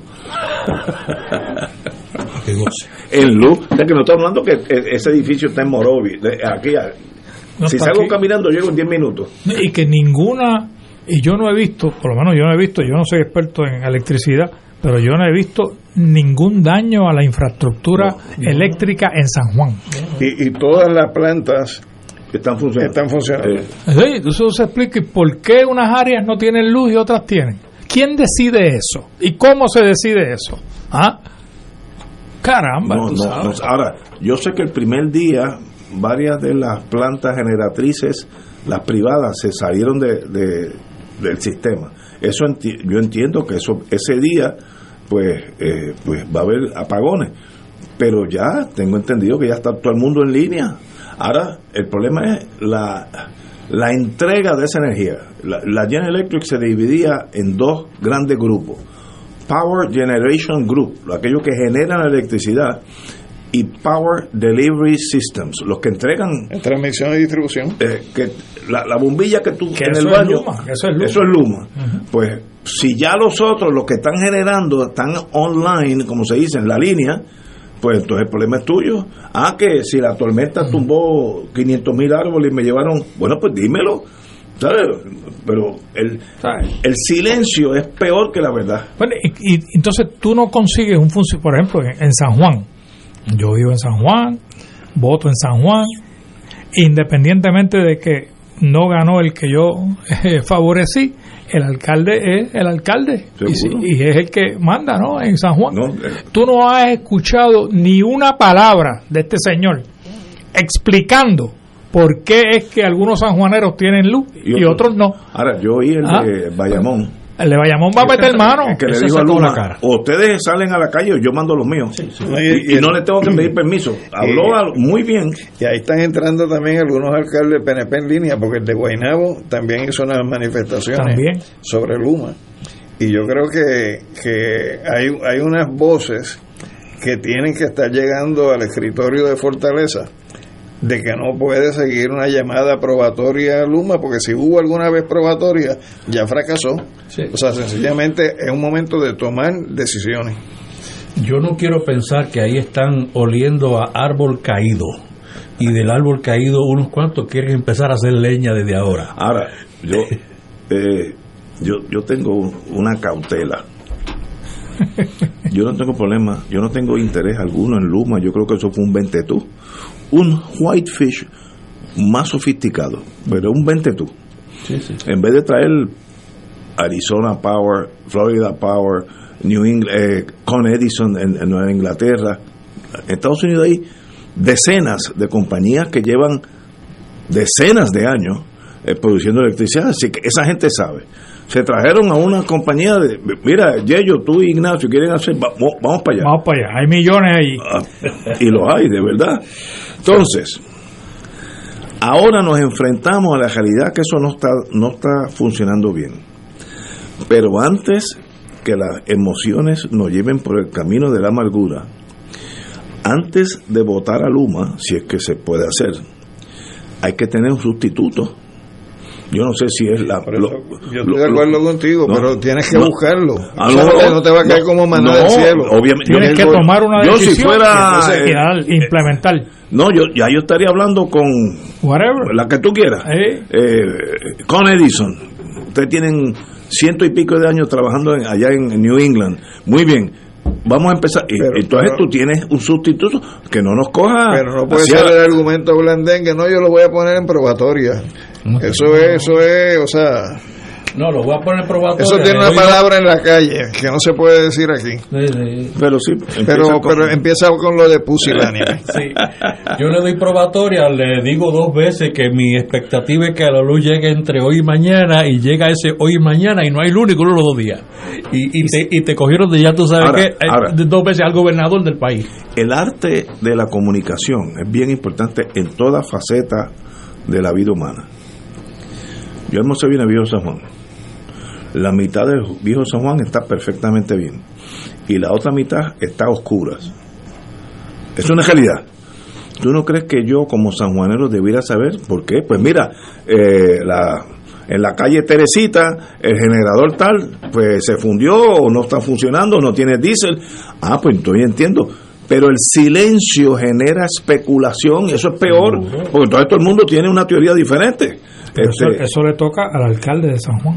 al alcalde, al gobernador, No, al jefe de la, de el la gobernador policía. tiene la responsabilidad por toda la isla. Bueno. Pero cada alcalde tiene la decir responsabilidad de su qué ciudad. está pasando Claro. aquí donde eh, la casa cuna eh, en Puerto Tierra que hace un trabajo de los niños abandonados y maltratados una cosa que es espantosamente bella en en el sentido positivo de la palabra ayuda a los que necesitan ayuda pues estuvo sin electricidad dos o tres días pues muy bien expliquen Pero los hospitales. porque yo tenía al lado yo vivo al lado y yo tenía pues, pues algo está pasando Pero los hospitales no tenían luz. No, Hay algunos algunos que todavía no no tienen.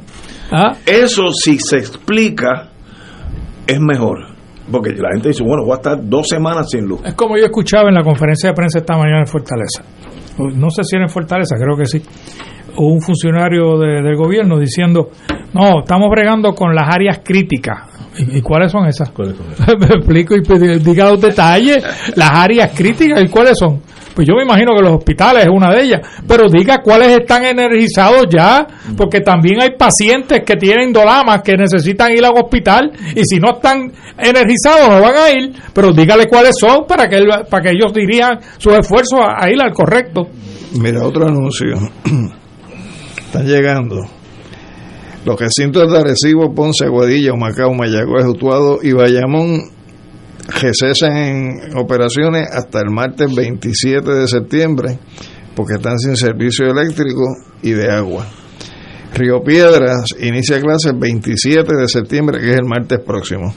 Los únicos dos recintos que están en condiciones de comenzar clases, además de ciencias médicas, eh, sería Carolina y Calley. La UPR no, la Carol Río Piedras no está en condiciones. No, hasta el 27. Mm. Bueno, todos esos juegos de palabras que menciona Ortiz Daliot, ese es parte del, del, silencio deshonesto que menciona Ignacio. Eh, eso de áreas críticas sin decir cuáles son, es lo mismo que decir vamos a energizar el 50% del país y al otro día decir no, es que, es que me contextualizaron mal, yo quise decir el 50% de las zonas que no tienen problema. O sea, eso, eso es una deshonestidad, eso, eso es una, esos son los mismos que no ofrecen las informaciones al Senado. Pero este los grandes líderes dicen las cosas como son.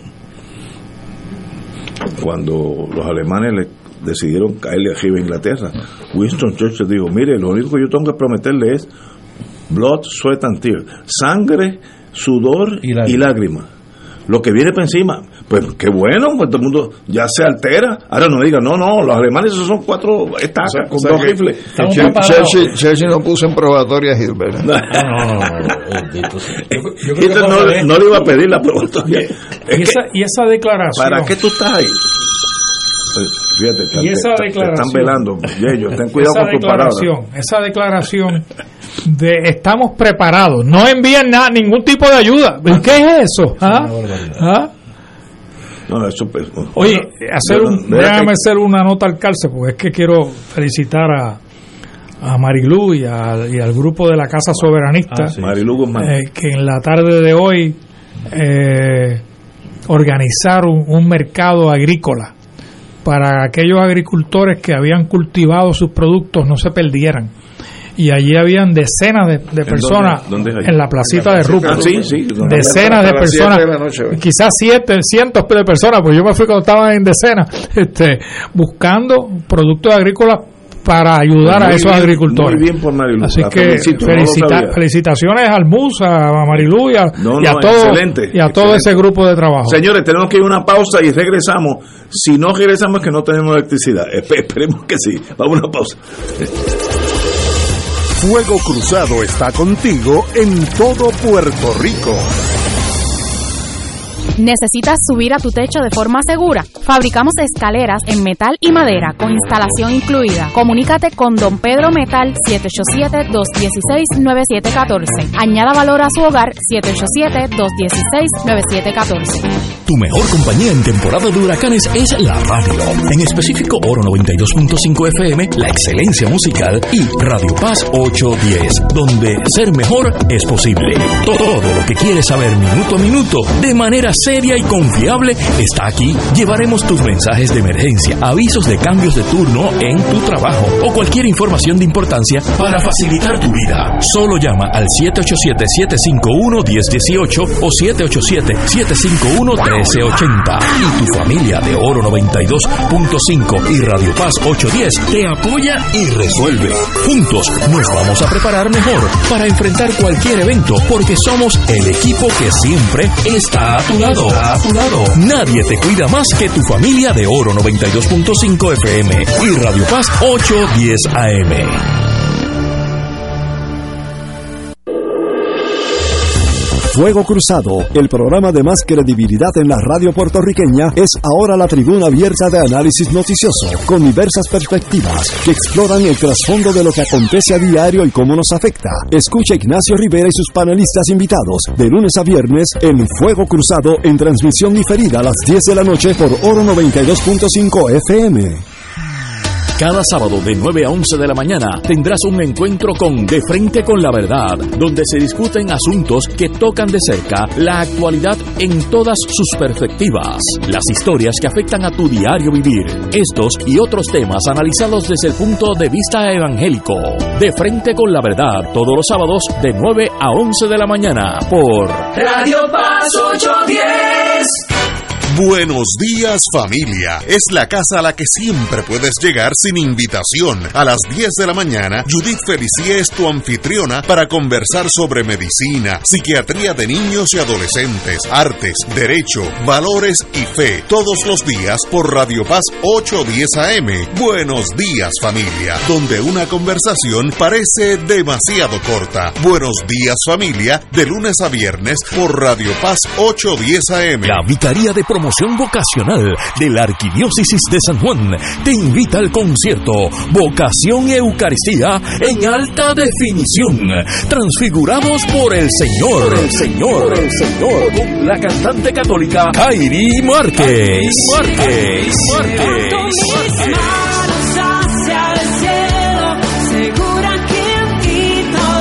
En la parroquia María Auxiliadora de Cantera, sábado 29 de octubre, 7 de la noche, con la participación especial de Joseph Full of Him y otra sorpresa. Disfruta de una experiencia que edificará el espíritu. Adquiere tus boletos en Ticket Center llamando al 792-5000 o en tcpr.com. Tairi Márquez en Puerto Rico. No, no, no te la puedes perder. Y ahora continúa Fuego Cruzado.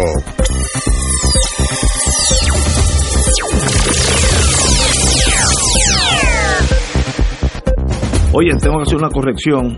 Tiene que ver con Marilú Guzmán, nuestra querida hermana.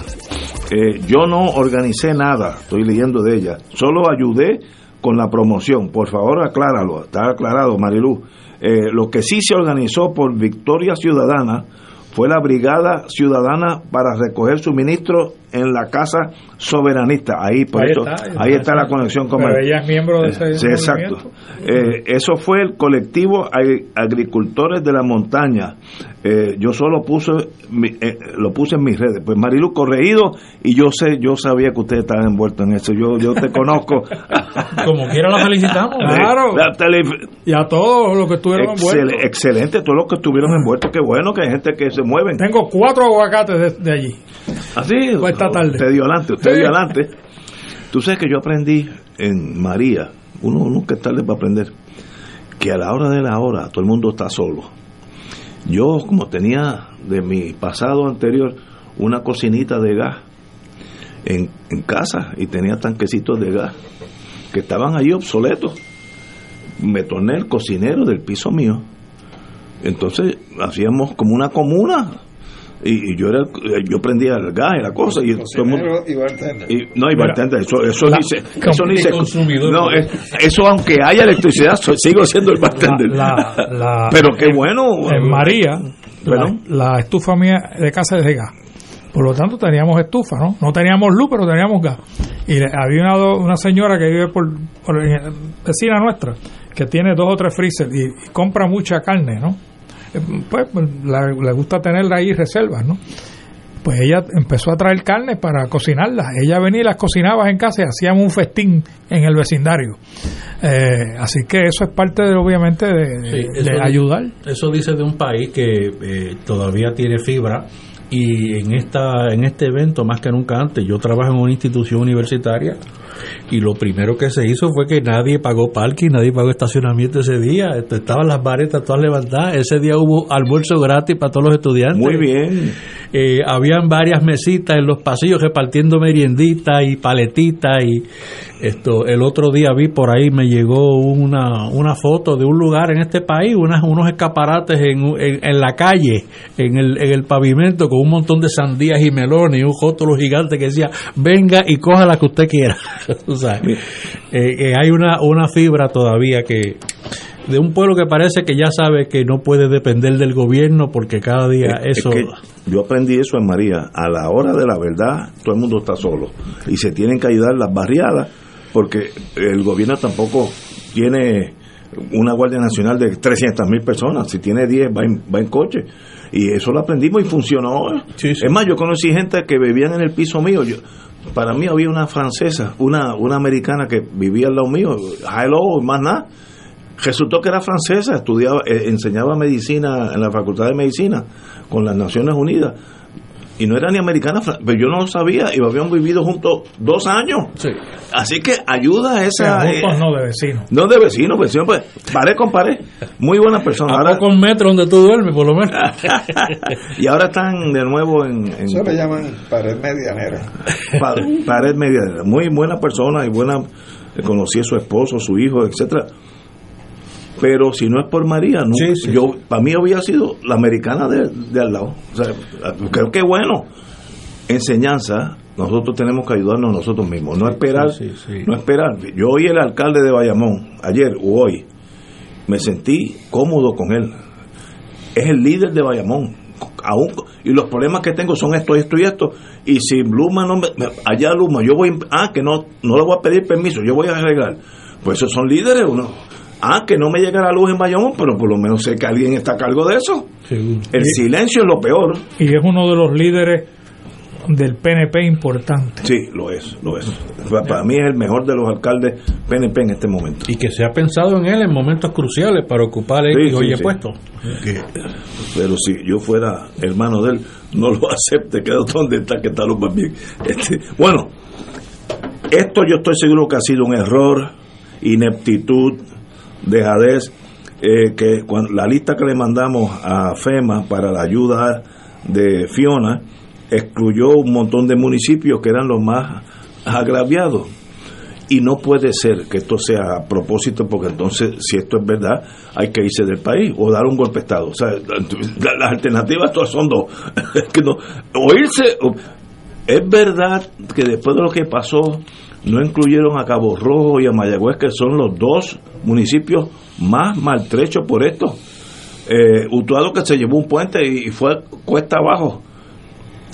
De verdad, esto fue una omisión. Mire, si es inaptitud, Un puente provisional desde María. Sí. o sea que ya cinco años allí. Provisional. Provisionalmente. Pero es ineptitud. Es obvio. Y yo no tengo problema con. Sí, Ahora, si es a propósito, entonces es peor. Entonces, no, no. eh, No, no puede ser. El país no, no, no puede estar tan malo. Pero, ¿por qué no salió la vicegobernadora, como se llama, vice governor en inglés? Aquí es eh, ayudante. Aquí el Departamento de Estado, No, secretario de Aquí secretaria de la gobernación. la secretaria de gobernación dijo miren esto estamos mandando la lista oficial ahora que y se corrige pero el silencio es el problema yo no he oído nada y yo por, por este tipo de programas tengo que estar oyendo lo que está pasando ¿por qué nadie explica nada?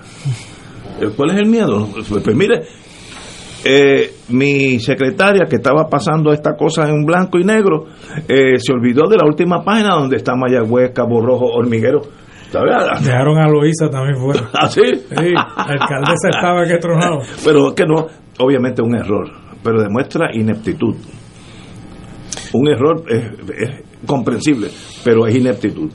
Yo leí unas explicaciones francamente sorprendentes, inexplicables, incomprensibles, de que lo que pasa es que uno le solicita a FEMA y FEMA allá eh, unilateralmente tiene la discreción. Si tú le enviaste 50 pueblos, ella si le da la gana te da para 25 y no para los 50 sobre unas bases y métricas que ella, tiene, FEMA, de que el número de pulgadas que cae en cada uno de esos municipios, yo creo que eso... eh, No, eso, eso, eso es inventado. eso es- Porque FEMA dijo, no, eh, la, la lista que yo tengo es esta. FEMA se, se pateó bien. Pero, ¿qué pasa? ¿Por qué el arte de la comunicación es casi inexistente? No, no, no Lo que, entiendo. pasa, lo que pasa, Ignacio, es que si tú estás convencido por voz del gobernador de que no te van a intervenir con el contrato, o sea, tú no tienes por qué sencillamente estar haciendo las cosas como deben ser, porque tú estás en una zona de confort de que no te van a tocar. Entonces, yo creo que, que, que esa indolencia de Luma en alguna medida está alimentada por las expresiones del gobernador. Sí, tienen a su principal defensor en Fortaleza y están ya eh, Ahora, inmunes. Ahora, ahora estoy pensando como político que no lo soy. Sería ases- asesor político. Al gobernador le conviene políticamente, para seguir siendo gobernador, si le interesa ese puesto, estar ligado con Luma casi como si fuera su asesor legal. Pues definitivamente no, porque No, pues, pues entonces pues hay un plan de que ya yo voy a ser gobernador, ya yo cumplí, tengo derecho No, no, no, es que los intereses de Luma son los intereses del gobernador y Ah, los intereses de Luma son los intereses de la Junta de Control Fiscal y el gobernador es el abogado de la Junta de Control Fiscal. Aquí las cosas están amajadas, Ignacio. pero políticamente eso no le conviene a él. A a él le tiene sin cuidado el país. No diga eso, que me, me voy de aquí un viernes de Si no, él le tiene sin cuidado el país. Él te va a hacer dos años más y después va a hacer lo que hizo otro, el otro, Ricky. Y Ricky hizo lo que hizo el otro, Fortuño. Se van del país porque no hay ningún compromiso con este país y nación. Ellos están cotizando para su, para su pote. Bueno, pero no, pero, pero- si tú quieres ser un líder que la historia escriba de ti, Tampoco les interesa. ah, pues entonces el problema soy yo. No, no, no, Yo no, le pego no, a uno. no les interesa, le no les interesa. Lo que le interesa es cuánto yo puedo capitalizar para mí y, para mi familia, los cuatro años que vaya a estar, los ocho años Y que vaya la a estar. vida se limita a cuánto dinero tú tienes en el bolsillo. Esa gente sí. Wow, Jesus. Bueno, tú lo dijiste ahorita cuando estaba hablando de cómo él hablaba, el Lambo. El Lambo. ¿Eh? Porque todo el mundo tiene un Lambo. Rest No, my porque case. él vive una realidad alterna, Ignacio. Y Es distinta, así- la- es distinta la tuya y la mía. mí, yo me afecté cuando dijo que de- teníamos que dejar de guiar tartana. Me- Se estaba hablando de mí.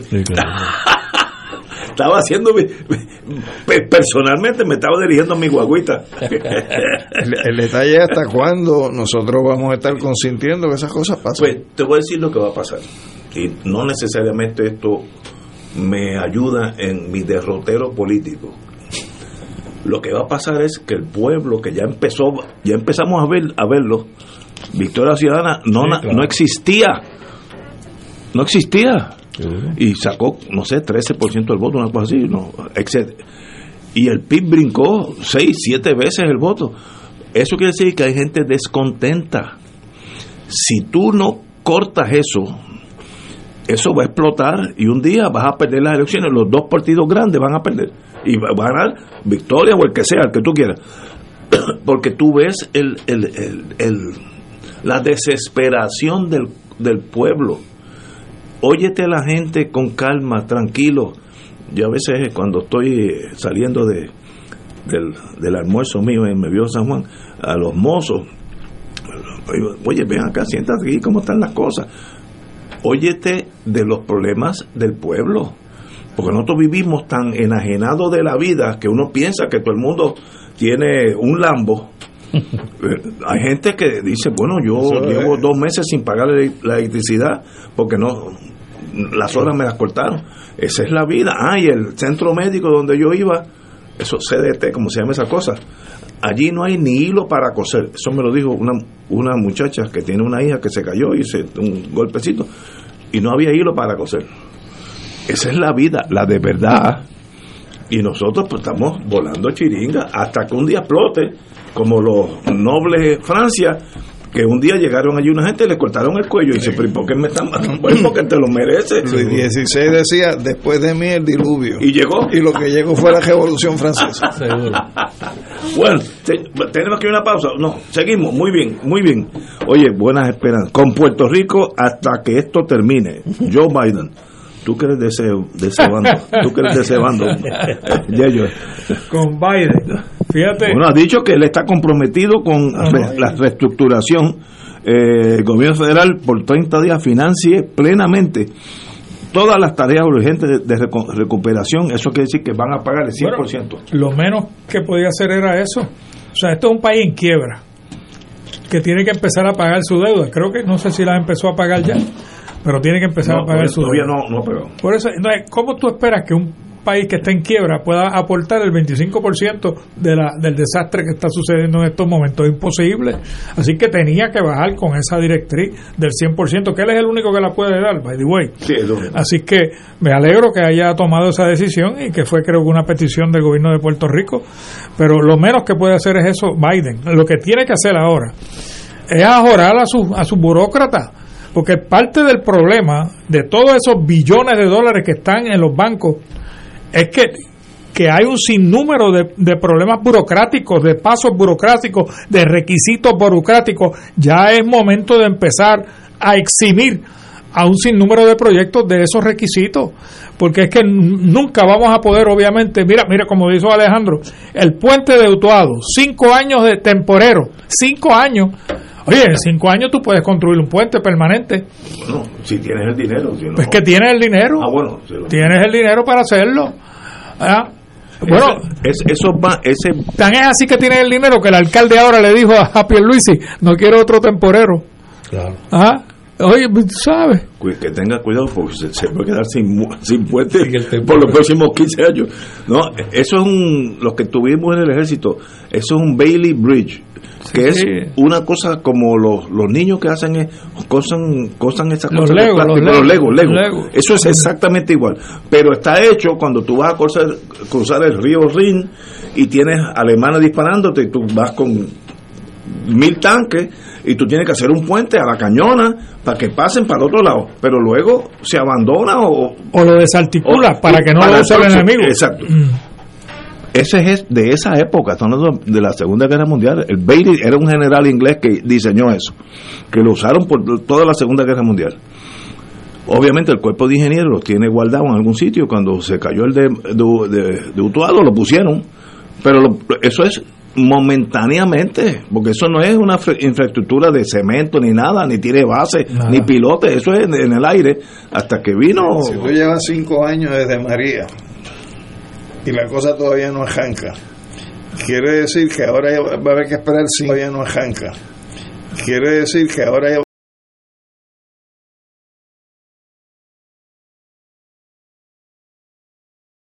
un párrafo por eso el descontento que tú estás viendo en las calles de Puerto Rico y Victoria Ciudadana y el PIB y Dignidad también proyectan ese descontento latente. Y eso es como un volcán. Hasta que no estalla, tú crees que todo está bien. Pero ya, ya ese volcán está generando presión. Y yo no sé lo que de aquí a dos años, si Victoria Ciudadana va a existir o no, no sé.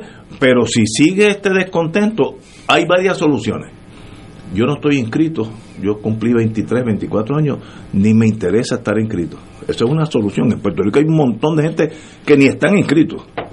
O voy a votar por otras opciones.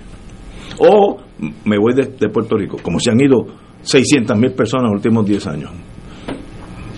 hacemos algo nosotros o nos quedamos aquí? Bueno, yo te dije eh, eh, ahorita en una pausa que esos betances en 1898 te dio la clave. Dijo, no quiero colonia ni con España ni con Estados Unidos. ¿Qué hacen los puertorriqueños que no se rebelan? A lo mejor lo están haciendo a su manera. El que te puede contestar eso es este, que está aquí joven. no, yo no.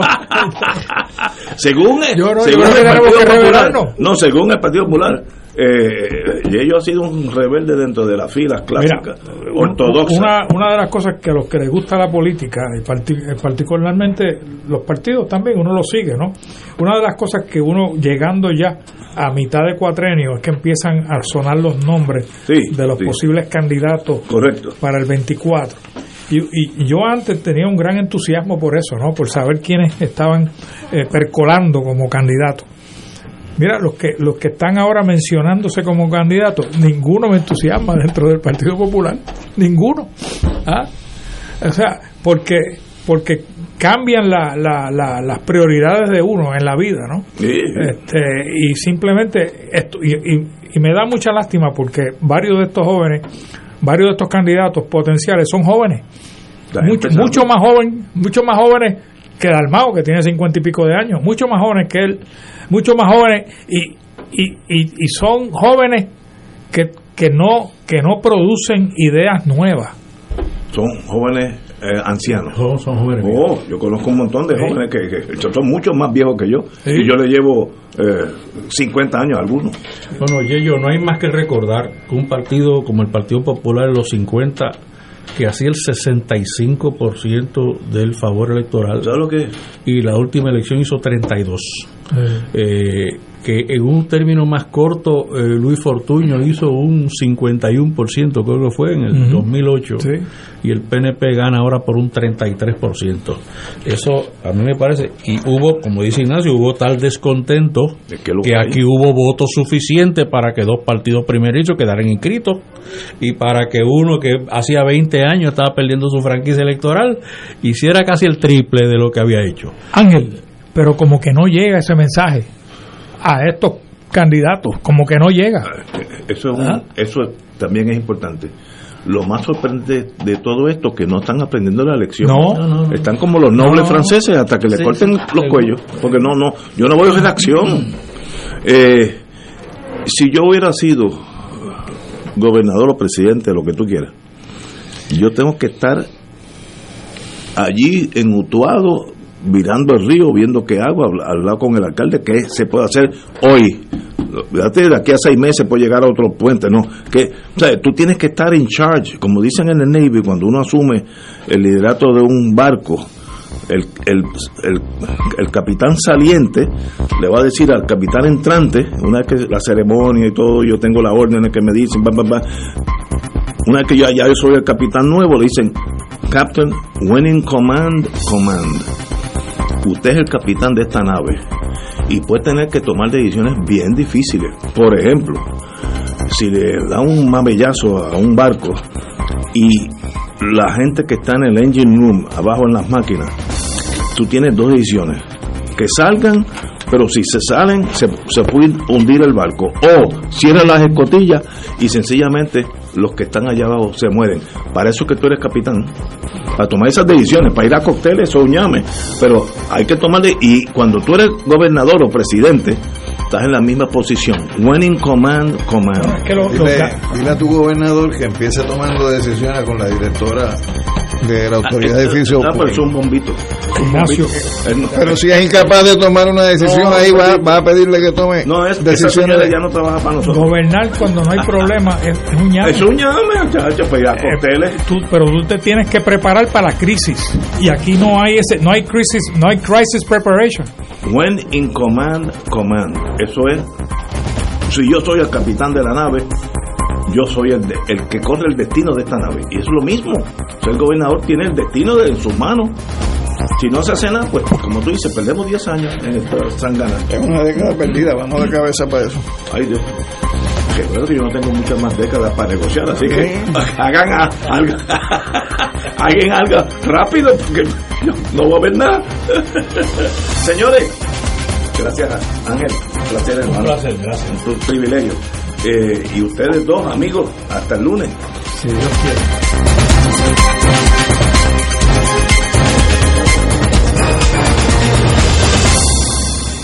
Esta emisora y sus anunciantes no se solidarizan necesariamente con las expresiones vertidas en el programa que acaban de escuchar.